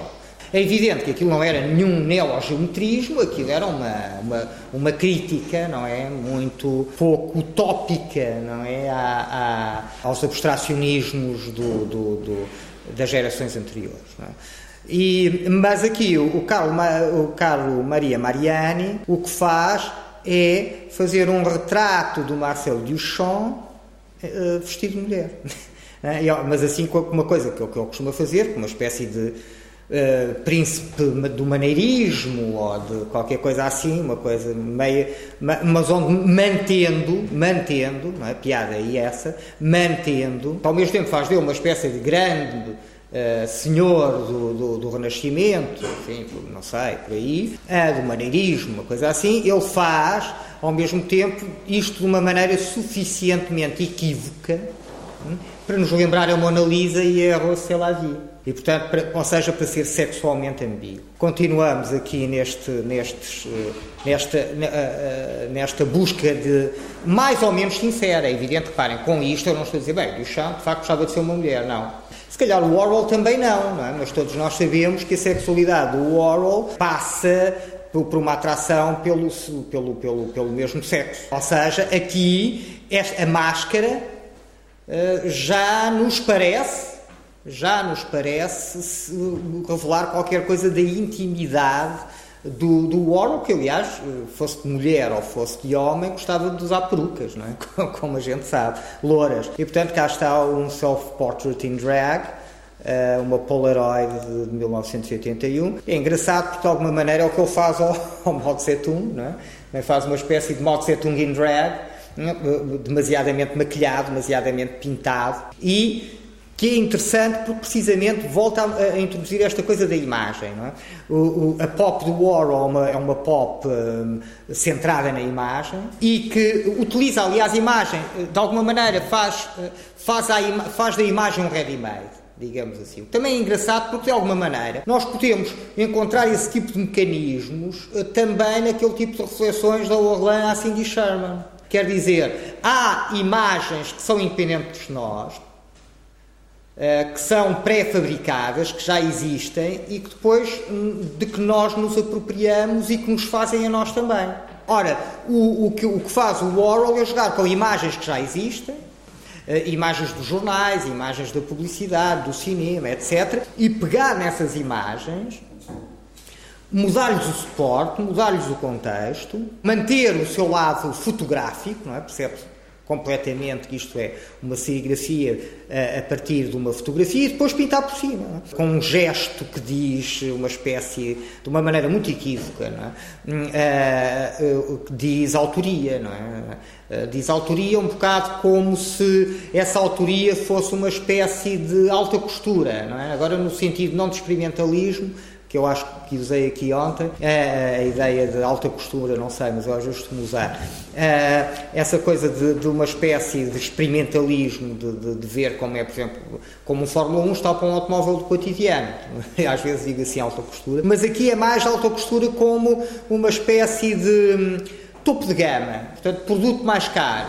Porquê? Porque ele põe lá a mão É? Ele pinta aquilo com o seu próprio pincel. É? E, portanto, uh, não, não é apenas a, a serigrafia. Parem, portanto, o que é muito engraçado nisto em relação à imagem é a maneira como, como circulam estas imagens. É? Na cultura de massas, de facto, as imagens circulam constantemente, a mesma imagem aparece em vários suportes, em vários contextos. Isso está na própria imagem da sociedade de consumo. É a maneira como isto, como isto circula. E como circula, ou seja, imaginem, vocês podem ver a mesma imagem de Marilyn Monroe na televisão, na revista, no cartaz do cinema, eh, no póster que anuncia o filme noutro sítio qualquer, no meio da rua, por exemplo. Estão constantemente a ver a mesma imagem Uh, em suportes diferentes, em contextos diferentes, em tamanhos diferentes. E, portanto, o Warhol apanha essa, apanha essa técnica não é? apanha e utiliza-a de outra maneira. Depois, outra coisa engraçada, era daí que vínhamos, não é? a maneira como ele pega. E depois, outra coisa que acontece na cultura de massas é a maneira como estas imagens todas. E toda, se quiserem agora dizer de um ponto de vista mais de sociedade de informação, como esta informação toda se mistura ou seja, a cultura dos museus com a cultura das telenovelas. E vocês, na mesma revista, podem ver a telenovela e podem ver um anúncio, se calhar, uma exposição no Museu da Arte Antiga. Portanto, como isto tudo circula, se mistura e, e se igualitariza hum, na, na, na cultura de massas. E depois, é, isto também é engraçado, porque é engraçado, para já eu agora especificar melhor o que acabei de dizer. Esta, ou seja, a imagem não tem mais um lugar próprio, nem sequer na pintura. Eu digo, nem sequer na pintura. Porque na pintura medieval, uma, uma, uma, um retábulo da Virgem, é? pintado a têmpera sobre madeira, era concebido para, para aquele suporte. E aquele suporte até normalmente era concebido para um sítio específico. Portanto, há aqui um lugar próprio. E até um tempo próprio, não é? porque não, não, não, se, não se ia ver a Virgem como quem vai ao museu ou ao cinema. Portanto, e uma função específica. Ora bem, o que acontece é que nós aqui estamos a ver é que as imagens já não têm um lugar próprio. E uh, a imagem fotográfica passa para a tela. Ou pode passar para, outra, para o vídeo. É? E, portanto, é este tipo de circulação que também me parece interessante e que também vamos usar mais vezes. E depois, eh, de onde vinhamos era disto, era desta maneira que ele. E reparem, o sério, o cómico, a alta cultura, a baixa cultura, não é? tudo isso aqui eh, se encontra. Ou seja, vocês podem estar a ver a Marilyn Monroe e depois virar a página da revista e têm um artigo sobre o Mao Tse Tung. E é isso que faz o Andy Warhol. Pinta a lata de Coca-Cola, pinta a Marilyn Monroe, pinta o Mao Tse Tung.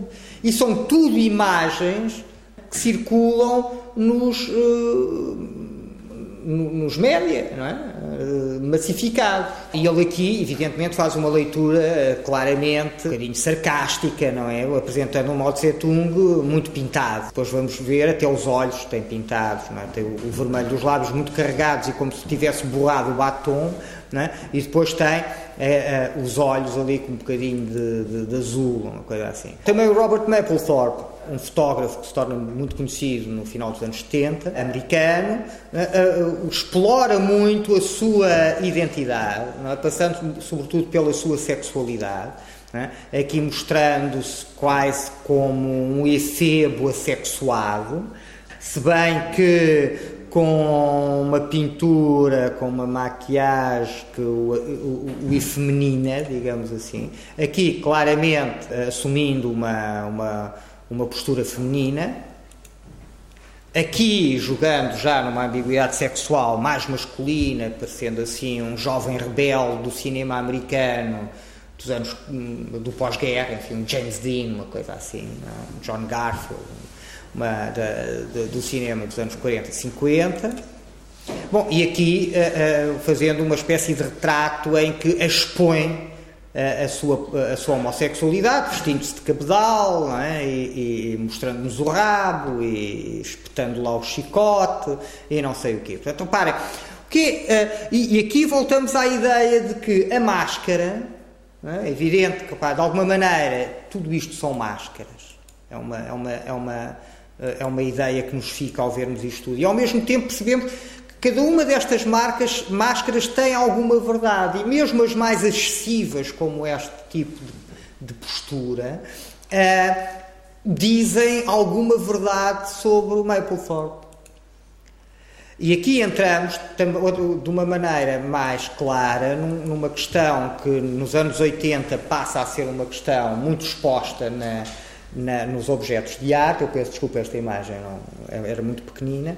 Uh, mas estes, esta obra, normalmente sem título do, do Gober, uh, que é referida por vezes com, por urinol, três urinóis, dois urinóis, bom, e que aqui está, está montada como três urinóis. Reparem, é uma obra muito, muito engraçada. Vamos começar por aquilo que não nos trouxe aqui, mas que já sabemos. Por um lado, urinóis na arte, já sabemos que urinóis e fontes são o urinol do Duchamp.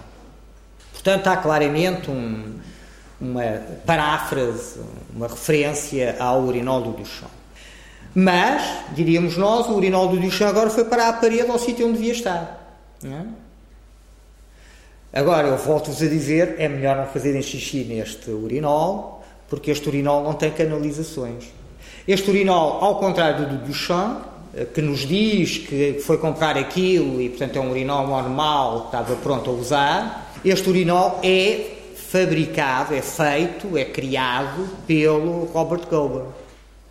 Portanto, é muito engraçado que a partir do urinol do Duchamp ele faz uma escultura, uma escultura tradicional, que evidentemente, pela semelhança que tem com o urinol, tem de lembrar o Duchamp, e, mas por outro lado, evidentemente, este tipo de, de objeto limpinho, não é? imaculado, lisinho, que se pendura na parede, também lembra coisas como o minimalismo, como o Gober, por exemplo, como o Gober, desculpem, como como o Judd. E, portanto, esta coisa que está entre a escultura, o objeto funcional, porque ele volta a ser posto na parede, e o ready-made de o champion. Né? Portanto, curto-circuita, cruza, complica, mistura uma data de coisas. E depois introduz ainda uma outra coisa que é a, sua, é, é a exposição da sua própria identidade sexual. Outra maneira de ver a obra do Goldberg é precisamente como uma, uma espécie de autobiografia de uma família autoritária, ou tortas, ou grandes e tortas, é? o pé de, de, de, fatinho, de calças uh, com a, a, meia esticada e o sapatinho que sai da parede. Portanto, um mundo de, de, alguma ameaça, de alguma onde paira alguma violência, algum autoritarismo, é? e a sua homossexualidade. Porque, reparem, um urinol na parede é para fazer xixi, não é? Bem, um urinol, dois urinóis, três urinóis já é, já. O que é que falta aqui? Três homens a fazer xixi ao mesmo tempo. Bom, e aí começamos a entrar no meio de, enfim, de, de, de, de engate homossexual, sobretudo antes da SIDA cair, não é? com força, e portanto de um, de um, de um meio de alguma, de alguma libertinagem homossexual não é? a que uh, uh, depois até uh, se poderá dizer que o Gober diz adeus é? quando faz uma coisa que chama kitchen sink, é? portanto que é um o ralo do, de, uma, de, um, de, um, lavatório da loiça é? Eh, com a, uma cruz é? E que é entendido como, como o fim não é? de, de uma, dessa, dessa libertinagem é? Até, porque normalmente é interpretado como, como aquilo a que se chamava um glory hole ou pleasure hole e portanto onde se tinha sexo anónimo é? através desse buraco e que eh, bom portanto uh, uh, com um certo desregramento e que uh, e portanto está fechado agora é? Portanto há assim uma espécie de dizer adeus como outras coisas como ele começa a enterrar urinóis e, e, e lava loiças como se fossem campas não é? portanto, ligado portanto a esse, a esse Uh, morte placida. Bem, eu a dizer, são coisas banais uh, que se costumam dizer sobre o Gober, mas para, para vos ajudar a, a enquadrar isto na, na, no tipo de discurso que eu agora estou a, a construir. Bom, e finalmente também, também o Mapplethorpe aproximando-se da morte, aqui com, uh, mostrando mesmo na, na bengala com, a, com o crânio, com a caveira. O que também é engraçado, por isso é que eu pus ali aquele a seguir, porque a caveira é um, é um, é um elemento muito usado na natureza morta. Portanto, também podemos ver aqui uma, uma, outra mistura, que é a mistura agora de géneros artísticos, de géneros de pintura. O retrato, que é um género, é? a natureza morta, que é o outro. E que muitas vezes se cruzam.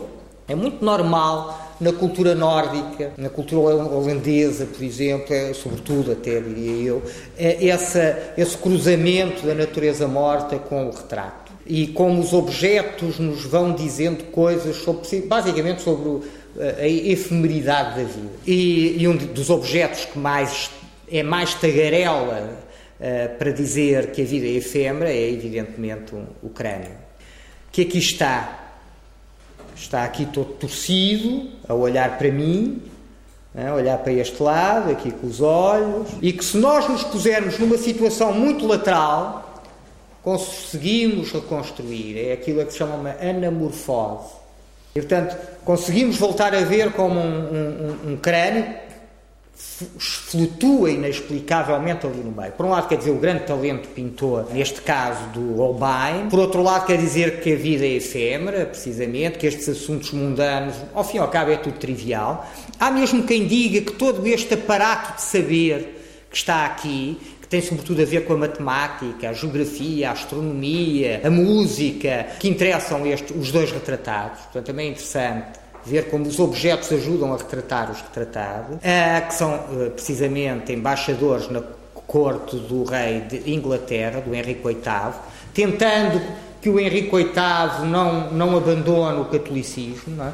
não, não vire as costas ao Papa. E, e, e portanto, este uh, paira aqui essa, lá está, retrato, natureza morta e crânio. É tudo o que eu quero dizer agora. Muito engraçado aqui o que faz o Hipólito Bayard uh, no, seu, uh, no seu autorretrato como afogado. É muito engraçado, porque o Hipólito Bayard, uh, eu já vos vou mostrar um texto, mas o Hipólito Bayard é um fotógrafo, é um pioneiro da fotografia. E descobre um método fotográfico, aliás, é um método muito interessante. Ele é, aliás, pioneiro do, do, das primeiras tentativas de, de reprodutibilidade da fotografia. E o tipo anda ali às voltas do seu método e tal, e, mas uh, o que acontece é que uh, as autoridades resolvem apoiar uh, os rivais. E ele então faz esta fotografia que expõe, acompanhado de um texto, como se fosse a notícia de um jornal, em que diz: bem, o senhor Baia, coitado, abandonado pelas autoridades e não sei o quê, resolveu suicidar-se. É mentira. A maneira como as imagens mentem e mentem de várias maneiras é muito engraçado.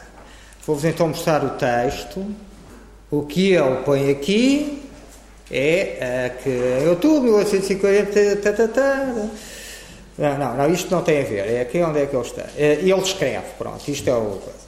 Uh, o cadáver do senhor que vem aqui à vossa frente é do senhor Bayard, inventor de um método Tatatá, tatatá, tatatá. Bom, a academia, o rei, todos aqueles que viram os projetos e que os consideraram imperfeitos, resolveram apoiar antes o senhor da guerra. Estão a ver? Uh, e que não podiam fazer nada pelo senhor Baiá. Ou oh, instabilidade das coisas humanas, outra vez a ideia do, do efêmero, é? Os artistas, os sábios, os jornais ocuparam-se depois de, desde há muito tempo. Bom, portanto, depois acaba desta maneira engraçada.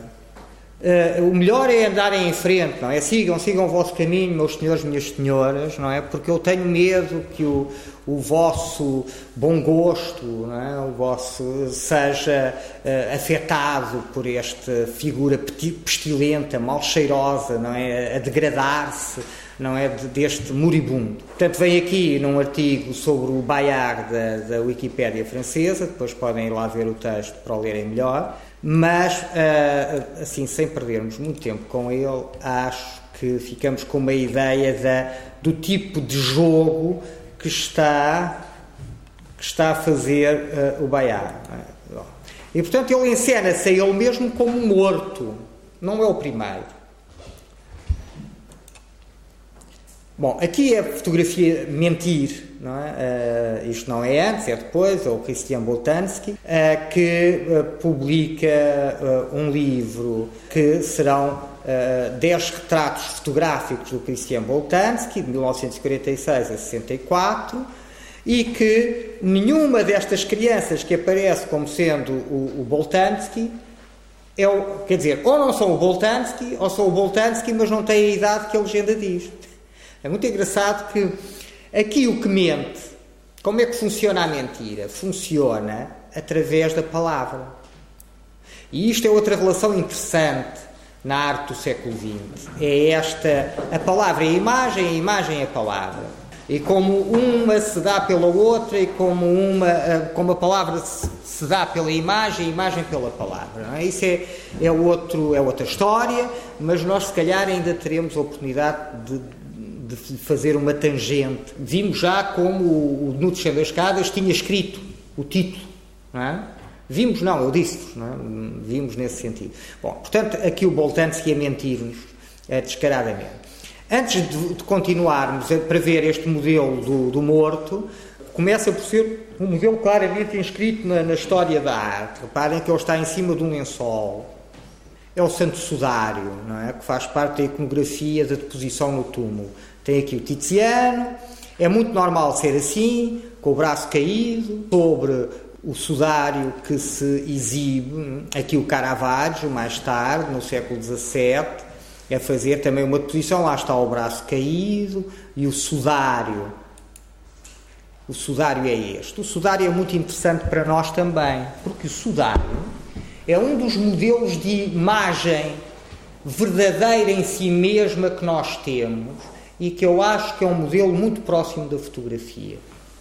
Porque nós temos a imagem da Virgem, que é, segundo a tradição, eh, uma cópia da, do retrato que o São Lucas faz da Virgem, e temos as imagens de Cristo, que são, de alguma maneira, se inserem numa hierarquia de cópias que vem precisamente imagens como esta. A Verónica. A Verónica é aquela senhora que limpa o rosto de Cristo, não é? Quando ele vai uh, com a cruz, é? quando leva a cruz para ser crucificado. Mas Verónica tem esta etimologia verum eikon, a verdadeira imagem. Portanto, a verdadeira imagem feita à semelhança do próprio Cristo. Quer dizer, uma semelhança que é de facto um decalque. Porque, como sabem, na história ela limpa o rosto do Cristo e quando tira o lençol, é? quando tira a toalha, é? percebe que está ali, ficou lá, colado o rosto. É um bocado isto que nós achamos que faz a fotografia, não é? Que imprime diretamente, sem intermediário, a imagem num suporte. O Verum Eikon é, sobretudo, uma eh, muito usado no mundo ortodoxo, onde se chama Mandilion, a resposta uh, ocidental, latina, da cristandade latina, é o Santo Sudário de Turim. Será o verdadeiro lençol uh, onde foi embrulhado Cristo. Isto é uma imagem onde se tenta explicar o que é que é cada uma das manchas. A mim, o que me interessa é só mostrar enfim, o Sudário de Turim. Uh, e com precisamente uma imagem verdadeira. Uma imagem que é quase não uma cópia, mas uma espécie de própria emanação do retratado. Não é tanto uma substituição do referente por uma imagem, mas é quase uma espécie de imagem eh, que é um, é um pouco do referente. Qualquer coisa que se colou ali uma película que lá ficou. O Roland Barthes, na Câmara Clara, fala da fotografia precisamente, uma das coisas que ele diz da fotografia, é que a fotografia nos parece precisamente uma emanação do referente. Acho que a citação, se não é exata, é muito próxima. E, portanto, queria passar por aqui, o sudário é este, não é? É isto que está aqui. E que é, também ainda queria dizer outra coisa, que é uma repetição, acho que já o disse ontem, é que, de alguma maneira, Reparem, agora aqui começamos a meter coisas. Não é só a fotografia, é pintura. A pintura faz em cima de um lençol. Pintura faz em cima de uma tela. Aliás, literalmente de um lençol. Por exemplo, Chagall conta, conta, contas, diz isso, não é? Que quando. que tipo procurava tudo onde pintar e que às tantas chegam mesmo a rasgar camisas e lençóis lá, lá da, da, casa, não é? Para poder pintar. E portanto, a tela é isso, é um pano. Portanto, uh, é um pano que é coberto de tinta opaca e que essa tinta opaca o que é que faz? Abre uma janela transparente. É um velo que desvela, é um velo que revela. É? E é isso precisamente que faz o, o sudário de Turim. É um pano que, em vez de tapar, mostra. Portanto, é este pano aqui é? que estamos a ver. Estou a ver no Excel a maneira como uh, o, o, a maneira como este Cristo martirizado aparece envolto no Santo Sudário. E como o Santo Sudário o revela, é? o identifica, uh, não o esconde. Não, é? não o esconde como qualquer coisa reprovável, não o esconde como alguém que tem vergonha, mas fala-o aparecer.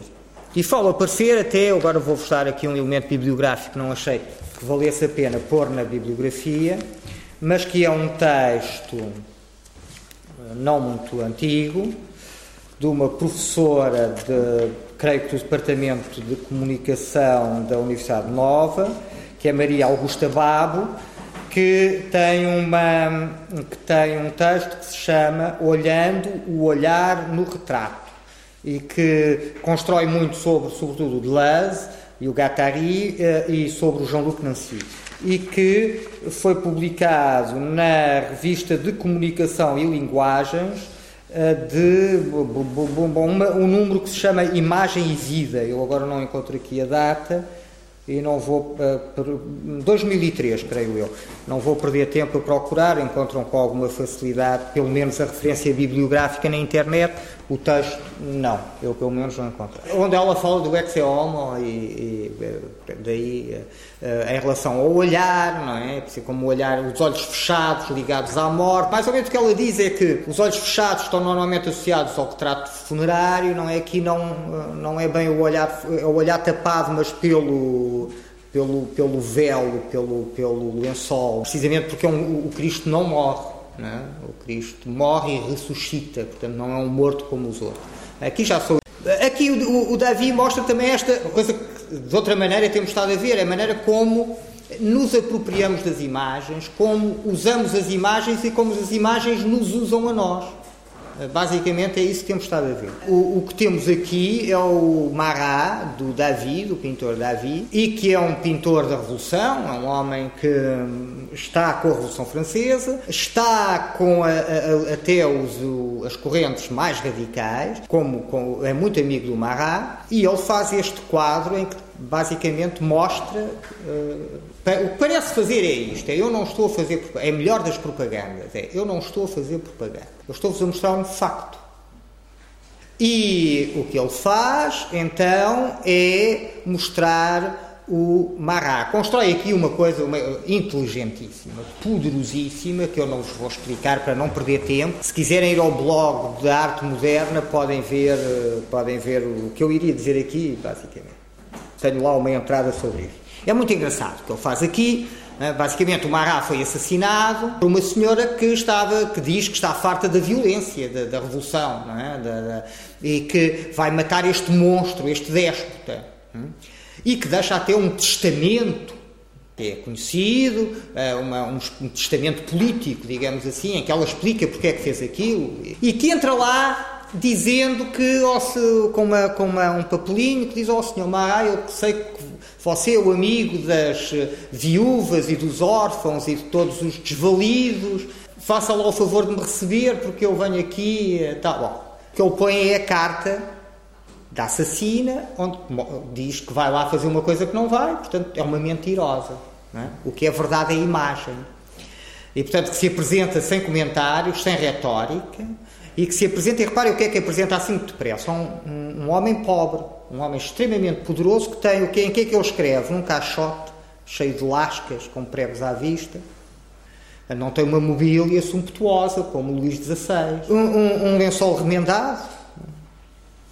Bom, ele está no banho, ele tinha uma doença de pele que cujo a água morna aliviava, então está a escrever, e estava a escrever precisamente, provavelmente, já não me lembro, isso também se consegue ver, e eu acho que digo lá na entrada, mas já não me lembro, até se calhar uma, a dizer, sim senhor, ajuda lá aos órfãos, não é? portanto esta alma boa, portanto aqui não é o tirano sanguinolento que guilhotinou, percebem?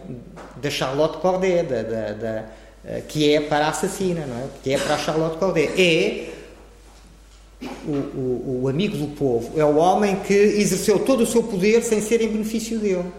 Mas há um último truque nesta imagem, é que é claramente crística. Lá está ele, é o, é o, o Cristo deposto no sepulcro, sobre o Santo Sudário, com o braço direito caindo, não é? Como vimos no Tiziano e no Caravaggio, e podíamos ter visto noutro.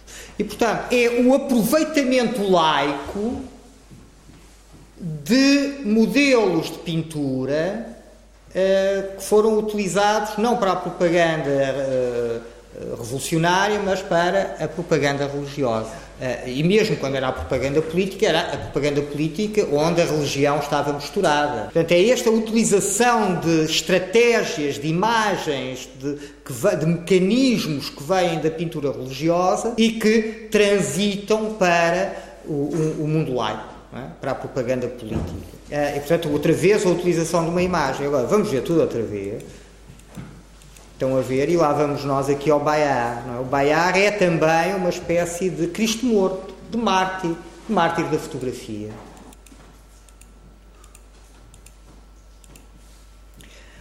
Reparem como não anda tão, assim tão distante deste outro morto em pé, este Cristo apresentado pelo anjo entre a morte e a vida, levantado para nós o vermos.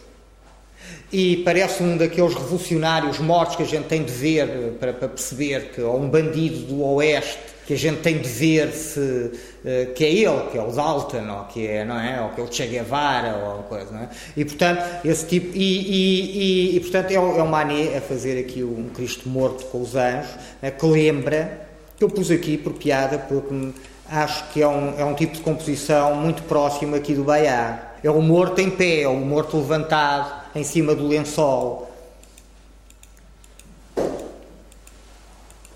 É o morto que se nos apresenta, quase, não é? Que, que nos é apresentado, não é? E que está vertical como nós. Aqui o artista no seu estúdio. E isto tem a ver com, isto tem a ver com uma, precisamente uma, uma, uma, outra coisa que, que, me parece interessante nestes autorretratos e autorrepresentações, que são que é a maneira como o artista se representa enquanto artista. Hum? Aqui não há dúvida, é outra vez o Toulouse-Lautrec, o Toulouse-Lautrec no seu estúdio. É? Portanto, é pintor no meio do, dos quadros, dos modelos, é? e portanto está aqui no estúdio de pintor enquanto pintor, mas não trabalha, sem trabalhar.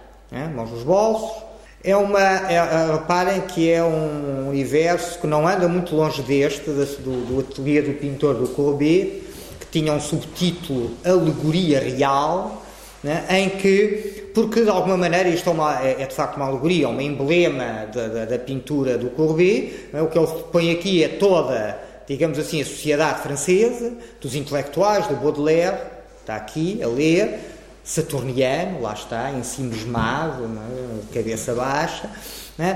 passando por toda a gente, os camponeses, os pobrezinhos, enfim, por ali, e tendo aqui o, o modelo, não é? mas como ele não está a pintar um nu, está a pintar uma paisagem, portanto está nua, não sabemos bem para quê, é? mas que está ali também para dizer a verdade nua e crua, é? como a do, a do Essa de Queiroz, não é? Essa de Queiroz também tem aquela estátua com a, a, a, uma senhora nua nos braços, né, apenas com um véuzinho por cima que revela mais do que esconde, né, mas não é o Santo Sudário, e que, uh, que é a tal ideia da verdade nua debaixo do manto diáfano da, fantasia. E, portanto, a, a, a versão reali, do, do, realismo francês do Essa de Queiroz. Portanto, lá está com a senhora nos braços. Não é? A senhora, nós sabemos hoje que era uma prostituta lisboeta chamada Libânia. Isso aparece nas memórias de uma de uma, de uma colega, o que dá uma outra piada à, à história, à, à estátua do, do Essa, porque eh, ainda por cima voltamos a lembrar não é, estas esta, estes altos ideais não é, são, de facto, uma espécie de sublimação da sexualidade, é, como já o Manet nos alertava com a sua Olímpia, não é, no, no, no, em meados do século XIX. Portanto, o artista aqui a trabalhar em ação, em plena ação, o homem da ação, é? a Rosalind Krauss, no fotográfico, eh, insiste muito nessa ideia de que o do que o, eh, do que o Pollock a, a pintar, fotografado pelo Namut, é uma uh, imagem, enfim, eu acho que ela diz mesmo que é a primeira vez que, se, que, é, que, que o pintor é representado a pintar, portanto, em pleno trabalho. Vamos agora ver essa relação com o trabalho também do pintor. É? Estamos aqui a ver o, o Pollock a pintar e reparem como ele, de facto, põe o pé na tela, é? reparem como a tela não foi desenrolada. Ele está a pintar precisamente o Autumn Rhythm, que vimos há pouco. Né? E, e, portanto, está aqui, a tela não foi desenrolada, e portanto, isto é muito engraçado, porque lá está uma atitude claramente antimaneirista. Uh, ação em vez de reflexão, a posteriori em vez de a priori. Quer dizer, isto não vem tudo preparado na cabeça, vai-se fazendo e no fim logo se vê.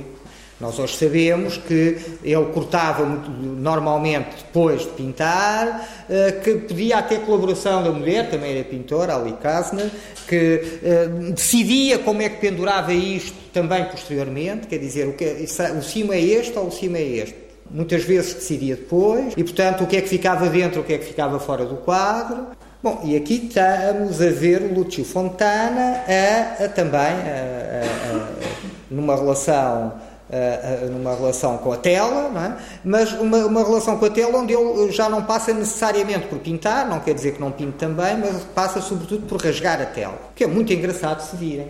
Porque nós aqui estamos a ver o Pollock uh, claramente assumir a tela como um limite, assumir a tela como um, um sítio para onde se atiram coisas. Eu, eu, diria que isso vem da, da, da Olímpia, não é?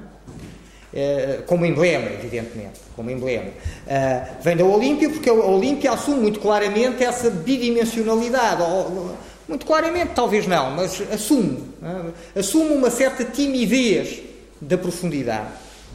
E, portanto, há, começa a haver ali uma exigência de assumir a tela bidimensional mais como um limite do que como uma janela que se ultrapassa, que se fura uh, por onde se pode passar. Aqui não, não é? Aqui é claramente um limite, hum? ele joga com esse limite. Aliás, vejam como, como o Pollock pinta, não é? O Pollock pinta não a tirar com baldes de tinta, mas normalmente com, para cima da tela, mas normalmente com um pincel seco ou um pau, um, um pincel estragado, é? mete ali na tinta e depois deixa pingar. É dentro de, um, de uma de uma gama de descontrole, é, é bastante controlado, se virem bem. Ele consegue desenhar Uh, com, com este dripping, não é? O dripping do Pollock é muito uh, controlado, apesar de tudo. E porquê também? Porque a tela está no chão. Porque se vocês veem, por exemplo, o Gorky, os quadros do Gorky normalmente escorrem. Porque ele pinta na vertical, se vocês atirarem tinta não, com, com, muito ou pouco cuidado para um, uma tela na vertical, a, a, força da gravidade puxa-os para baixo. Aqui puxa-os para baixo e eles ficam no mesmo lugar porque a tela está na horizontal. Portanto, há um maior controle e, e o Pollock tem um ar, portanto, muito mais duro, muito mais rigoroso do que aquela fluidez, não é, escorregadia do Achille Gorky. Aqui a tela é de tal maneira um limite que é furada. Agora já não é furada numa ficção do olhar, em que o olhar consegue entrar para dentro da tela e consegue perder-se num espaço em profundidade, agora é literalmente furado. Isto é uma espécie de. aquilo que a perspectiva fazia a fingir, o, o Fontana faz a sério, não é? Rasga a tela, hum? abre buracos na tela.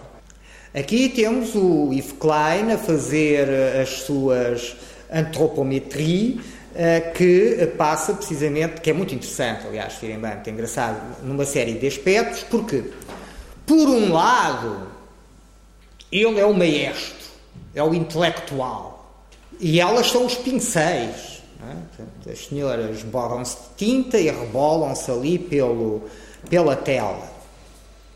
Mas, por outro lado, ele assume aquilo que o Pollock não assumiu, que é o lado, mas que lhe foi reconhecido pelas fotografias do Namo e depois pela crítica, nomeadamente pelo Rosenberg que, com os pintores da ação, uh, os action painters, e que uh, aqui é o lado performativo de pintar. Porque reparem, o que acontece, a imagem é muito má, mas o que acontece é que aqui, ao contrário do Pollock, pinta em privado e nem sequer gosta que o fotografem. As primeiras fotografias que tinham feito ele a pintar, é tudo mentira. Ele a fingir que pinta.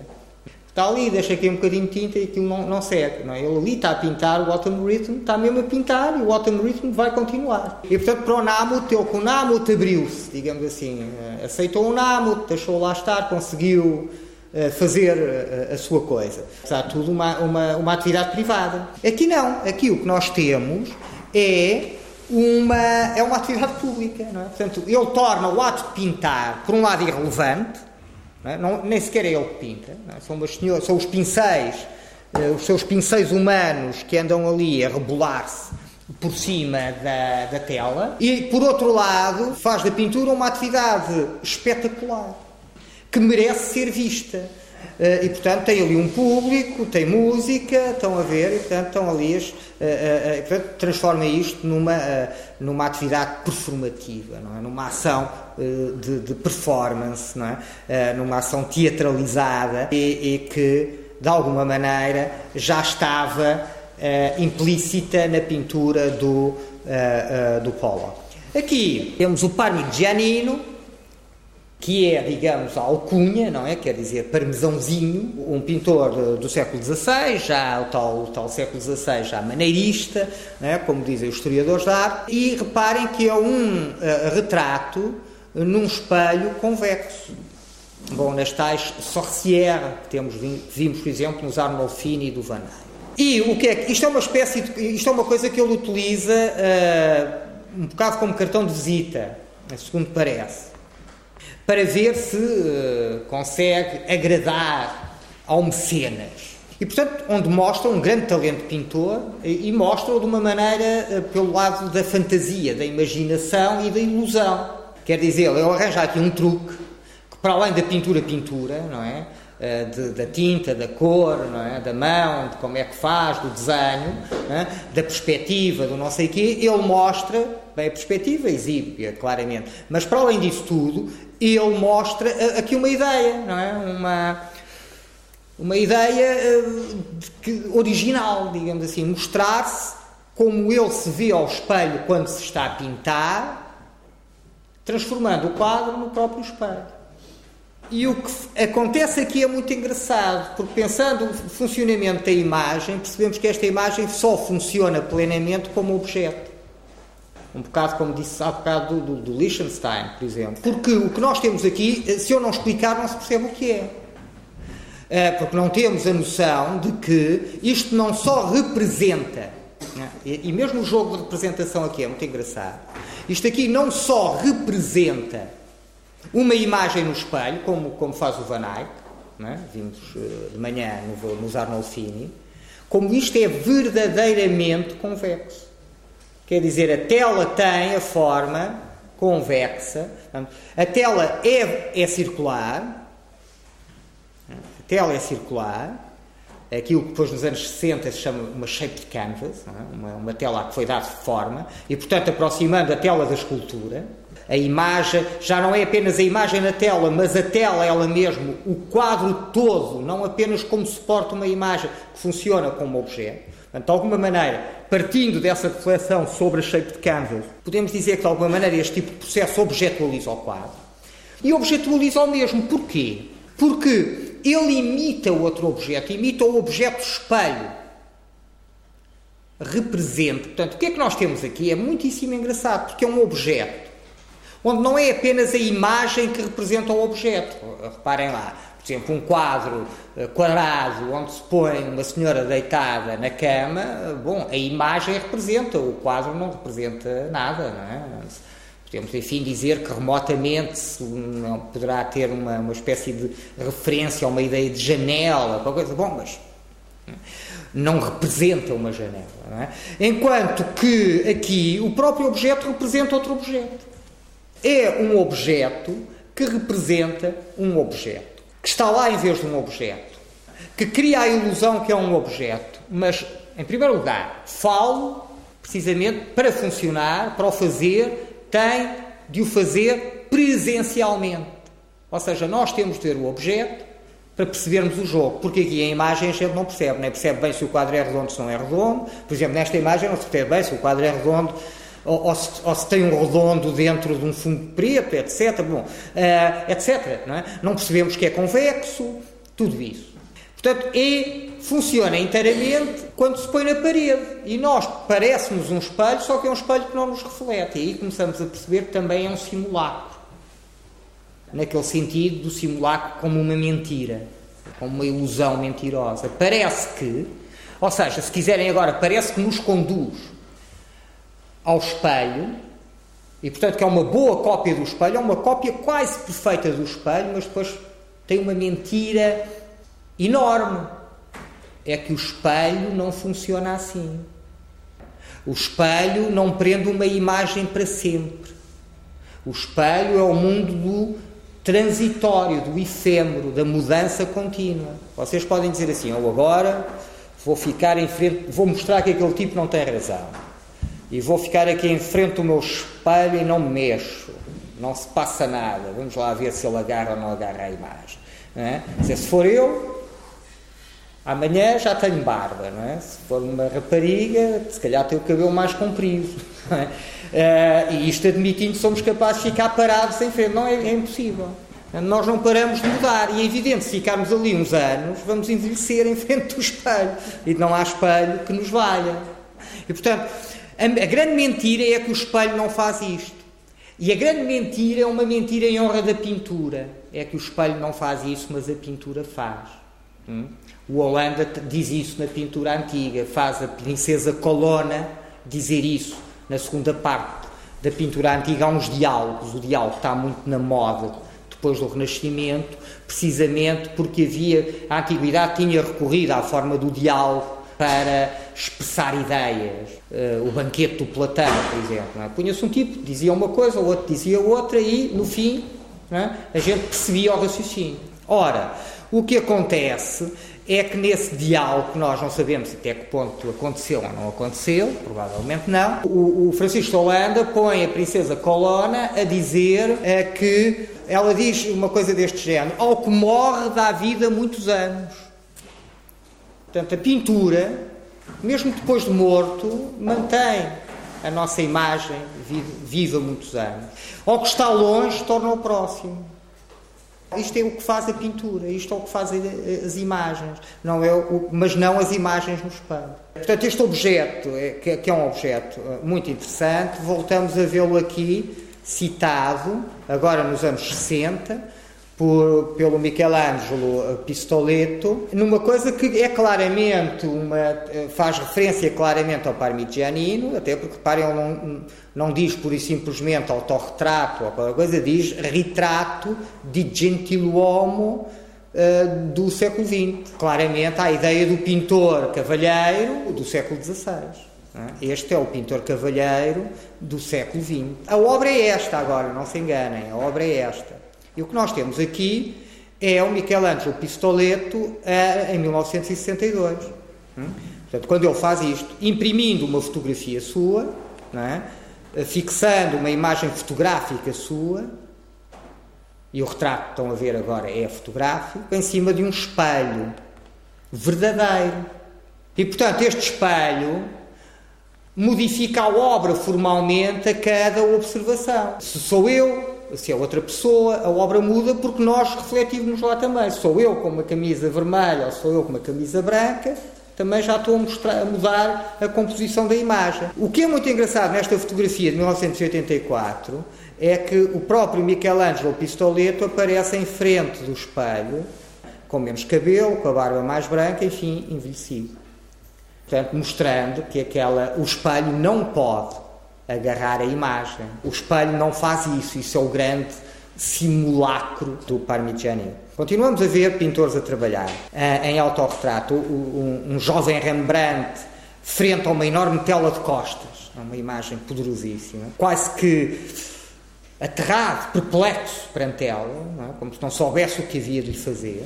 Ele lá longe, pequenino, e a tela enorme ocupa o primeiro plano, só que está de costas. Nós temos de adivinhar o que é que lá está. Já está alguma coisa, está em branco, falta só um bocadinho, eh, não está, está feito muito pouco, não saber. O Vermeer eh, fazendo aqui uma alegoria da pintura, em que ele põe um pintor vestido de uma maneira que, segundo os especialistas, já não é há século XVII, é mais há século XV uh, ou XVI, não é? um bocado como pegar no, os grandes mestres, o Leonardo, o Miguel Ângelo, os grandes mestres da pintura, uh, e uh, depois põe, está a pintar uma rapariga que finge que é a musa da pintura. E, portanto, ele está aqui a pintá-la. Está no, no, ato de pintar, como vê, o Pollock não é o único pintor a pintar. Claro que isto não é um autorretrato. o outro também não é um autorretrato, mas é um retrato de um pintor. De qualquer maneira, temos aqui um pintor a pintar. Vamos ver mais pintores a pintar. Bom, por exemplo, o Velázquez. O Velázquez é, é, não está a pintar, está precisamente a, a, a dar razão à Rosalind Krauss, porque ele não está a pintar, ele no, é, pinta-se a ele mesmo num momento de reflexão. Portanto, lá está o pintor intelectual. Ver o pintor pintar não interessa muito. Estão a ver? Há ali um lado que é um lado de métier, é um lado de ofício. É um lado de oficina. Não interessa muito.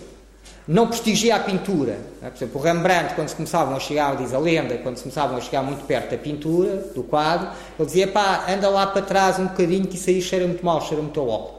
Porque senão chegamos ao pé e percebemos que a pintura do, do uma pintura como do Rembrandt é uma pintura que parece extremamente minuciosa, cheia de pormenores, vista de longe, e quando chegamos lá ao pé, os pormenores não existem. Os pormenores são pinceladas, são marcas do pincel.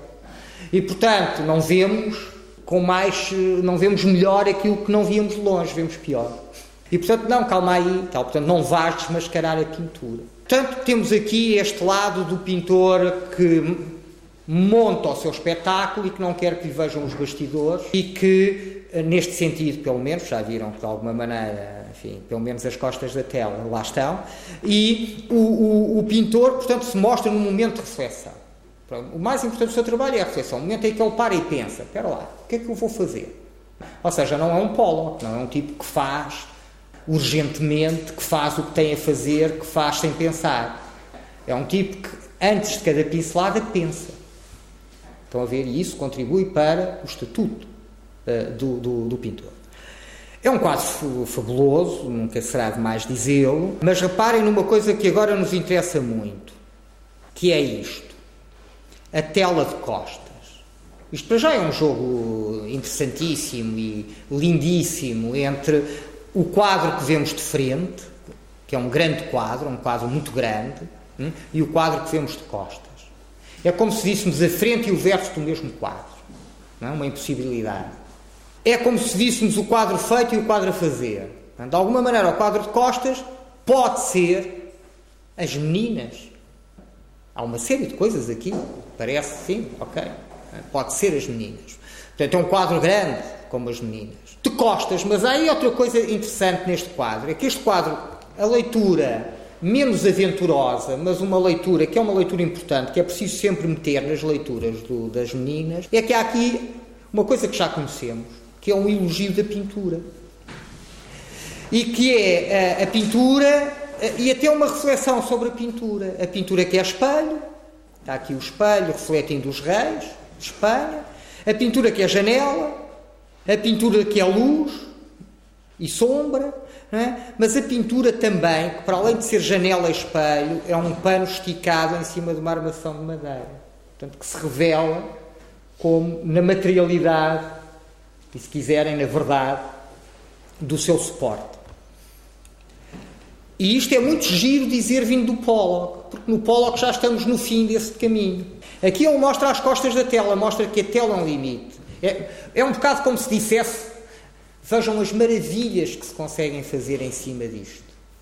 Olhem para isto e olhem para isto. Vejam lá em que é que um pintor, um bom pintor, consegue transformar este lençol. Bom, no Pollock já estamos num lençol que se estende no chão, pronto para receber matéria lá em cima.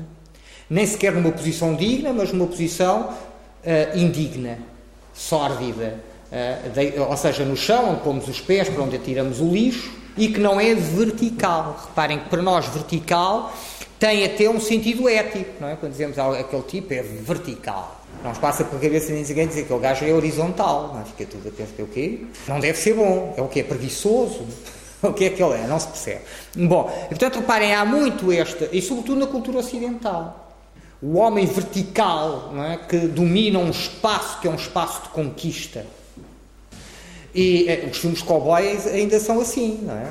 Aquela coisa, são sempre aliás, o Howard Hawks diz isso quando lhe perguntam pois, uh, sou, como é que eu ah, tal, como é que faz os filmes e tal coisa, ele diz isto é muito simples, eu ponho a câmara à altura do olhar.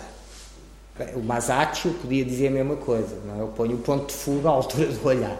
O Homo erectus, por exemplo, na evolução dos hominídeos há um Homo erectus. O Homo erectus fez uma data de coisas mais interessantes, tem uma data de coisas mais interessantes do que ser erectus, é? do que ser vertical, começar por pôr-se em pé. Pois, mas nós damos tanta importância à verticalidade que lhe chamamos de. Esta importância da verticalidade, até lá que ainda está em pé, no Pollock já está no chão. E pronta para receber lixo. Cá está outra vez a Artemisia Gentileschi a pintar-se ela própria como alegoria da pintura. Ou aqui a Sofonisba Anguissola, uma pintora eh, também ali do final do século XVI, que está a pintar a Virgem, como o São Lucas, é? mostrando aqui uma pintura, mas está a pintar. É evidente que não está bem bem a pintar porque olha para nós. E, portanto, é difícil pintar sem olhar para o quadro, é? acho eu, que não sou pintor. Mas uh, com a mão apoiada, é? portanto, com muita precisão, mas olha para nós, mas está a pintar. E aqui uma coisa extraordinária, não é, da, da, da, da Sofonisba, que é o Bernardino Campi, pintando a Sofonisba Anguíssula. Ou seja, o seu professor, um dos seus professores de pintura, a pintá-la. Mas quem pinta o pintor a pintar é a pintada. É? A Sofonisba pinta o professor dela a pintar o quê? A pintá-la a ela. Hum? Estamos aqui em meados do século XVI. Bom, e aqui temos o Chuck Close, cá está ele, o Chuck Close, a fazer a mostrar-nos uma coisa que já sabemos, que a imagem fotográfica é iniludível, que é, não, não se pode iludir a imagem fotográfica. A imagem fotográfica se reconhece sempre como um, se reconhece um urinol. E que, e, portanto, cá está, a gente olha para isto, acrílico sobre tela. se, se não soubéssemos, lá está, isto funciona, é uma imagem que funciona em objeto. Porque vista aqui, se eu vos dissesse fotografia de fotomaton, para é uma fotografia que não procura ser artística, é uma fotografia banal, neutra, como a do fotomaton, que nos permite comparar, que nos permite comparar a imagem com o seu referente, que nos permite comparar imagens umas com as outras e, que nos permite, portanto, catalogar, registar, não é? burocratizar a imagem. Portanto, é daí que vem este tipo de, de, de retrato. Depois, passado para uma tela de grandes dimensões e onde se joga também uma questão de identidade. Porquê? O que é isto? Quem é este tipo? Não sabemos. Não sabemos, é um tipo qualquer. Sabemos lá. Bem, hoje sabemos. É o Chuck Close, é um autorretrato. Mas em 67, quem é que sabia quem é, quem era, quem é que é o Chuck Close? Era muito provável que um tipo que não fosse um, um amante da, da, da, pintura contemporânea, não é? que tivesse muito bem informado, chegasse ali e disse quem é que são estes tipos. Até porque ele não pinta só, não faz só autorretratos, só não pinta só artistas, pinta também tipos anónimos, amigos, que ninguém sabe quem são.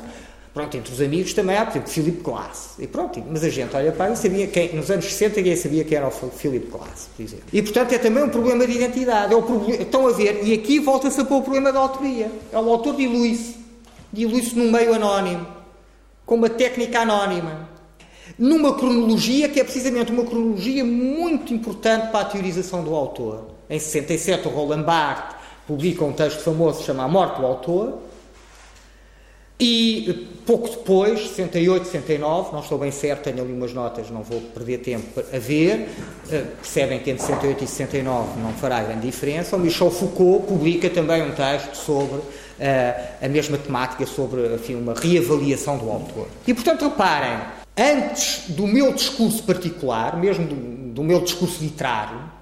Do meu livro genial, do meu, sei lá, Ulisses, ou seja o que for, há a linguagem. É? E assim como nós estamos a ver que, que o, o artista que faz imagens também é feito enquanto artista, enquanto fazedor de imagens e enquanto pessoa pelas imagens, que ele também faz, também a linguagem faz o meu próprio discurso. Ele fala uma linguagem ready-made, ele fala uma linguagem que me pré-existe, que eu não fiz. E, portanto, sigo a sua lógica, sigo as suas regras, sigo as suas pré-existências. Em análises como esta, não é? a autoria dilui-se. O meu discurso particular dilui-se. Eu sou mais falado pela língua do que falo a língua, digamos assim. E, portanto, reparem, há aqui uma diluição da autoria, como aqui. O autor e a sua imagem diluem-se num contínuo de uma multiplicidade de imagens produzidas automaticamente, como no fotomaton, e que gera identidade e anonimato. Claro, o fotomaton é, por excelência, se vocês ainda, hoje puserem no Google a fotografia de BI, há de vos aparecer uma data de coisas, dizer fotomaton, não sei o quê, ou então fotografias de, do mesmo género, não é? Portanto, reparem, há aqui claramente, portanto, por um lado, isto é o tipo de fotografia que nos identifica legalmente até, não é? Portanto, no bilhete de identidade, mas ao mesmo tempo é o mais anónimo dos retratos. Quer dizer, se eu não tiver o nome por baixo e não tiver aquilo colado no BI, pá, se eu encontrar aquilo numa cabine de fotomaton, não é? Como naquele filme da é que se chama a rapariga? Da Amélie, não é? Uma coisa assim, não é? Eh, que há um personagem, ou é ela, já não me lembro bem, que eh, encontra fotografias no. Bom, o fotógrafo fotografando-se, a presença da fotografia no retrato é muito engraçado e como o retrato de alguma maneira, como o retrato fotográfico se torna de alguma maneira o paradigma é? Eh, do, do, do, retrato do, do retrato em si mesmo. Nós hoje, quando dizemos tirar o retrato, vou tirar o retrato, não é? Se calhar hoje já nem se diz tirar o retrato, mas um tipo de tirar o retrato, quem é que pensa que ele vai pousar para um pintor? Não é? Eu não pensava. Assim, vou tirar o retrato. O que é vais fazer? Tirar o retrato. Pronto, ok. Vai um fotógrafo tirar o retrato. Cá está, outra vez a passagem do tempo. O Chuck Close, aqui no seu estúdio, outra vez o artista no seu estúdio, não é um autorretrato, Aqui com precisamente um grande retrato uh, do, do Philip Glass, é? do, pelo Chaclot, claramente de origem fotográfica, mas pronto, passou o tempo também. É? Tive para vos mostrar um retrato dos anos 60 de Philip Glass, mas achei não valia a pena.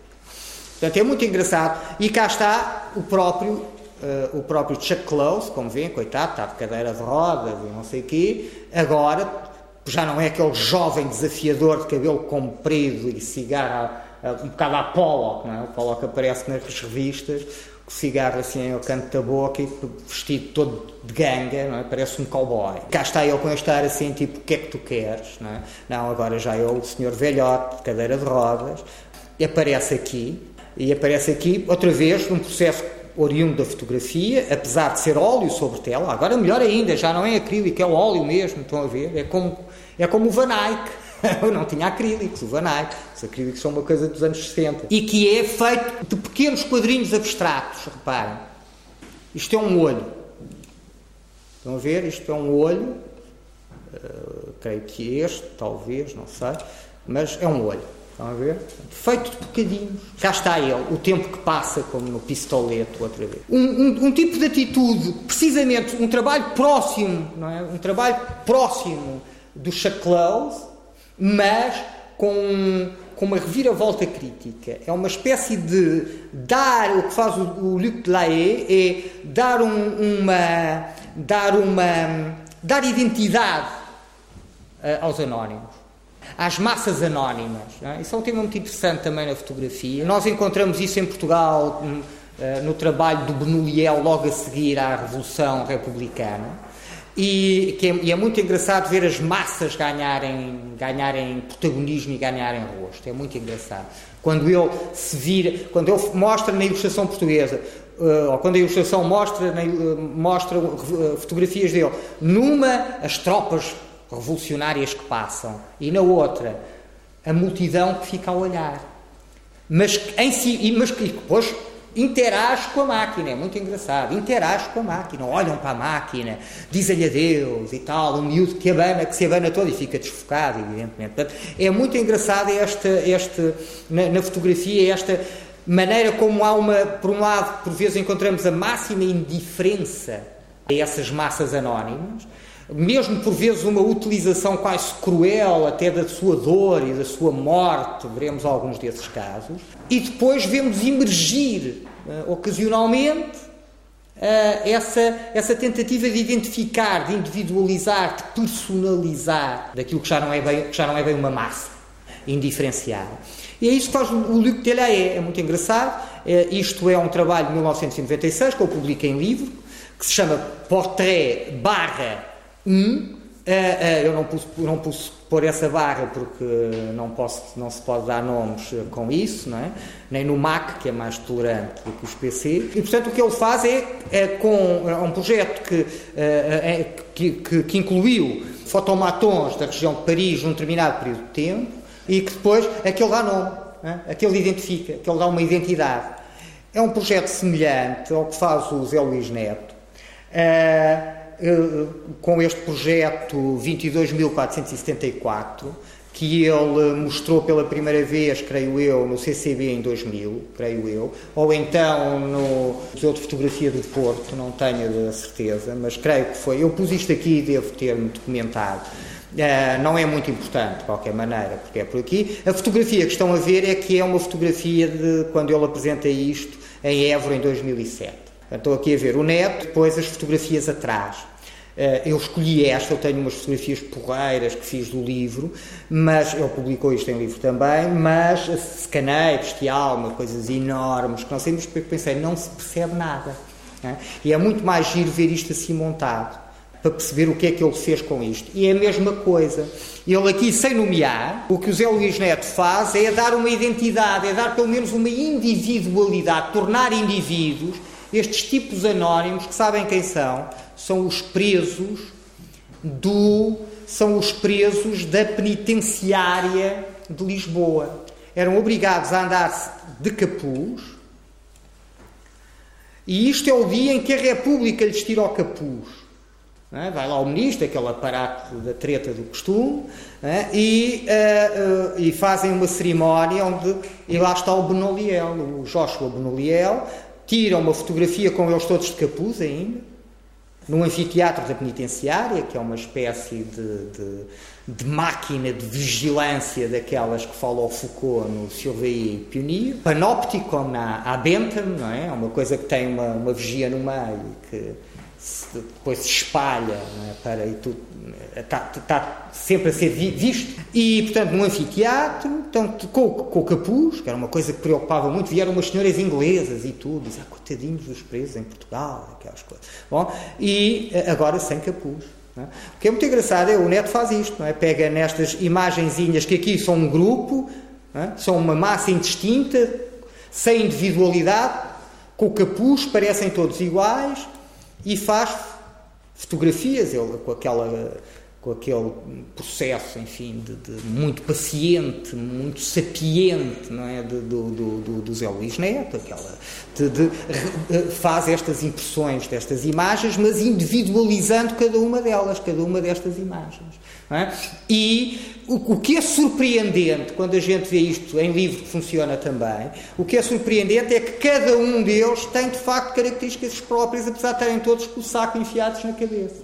Enfiado na cabeça. Mas apesar de tudo, nós quase que adivinhamos expressões, ou construímos nós, ou ficcionamos expressões, eh, ficcionamos rostos, estão a ver, e, portanto, o que se salienta daqui é a individualidade de cada um daqueles elementos, daquela massa anónima, que os mecanismos de controlo e de constrangimento da sociedade uh, uh, transformaram nestas figuras encapuçadas. Outra vez, o o artista representando-se ele mesmo. Veremos provavelmente esta imagem outra vez, uh, uma imagem dos anos 70, feita com uma Polaroid do Lucas Samaras, um artista americano que trabalha muito com a fotografia e provavelmente veremos não só esta imagem, mas uma outra.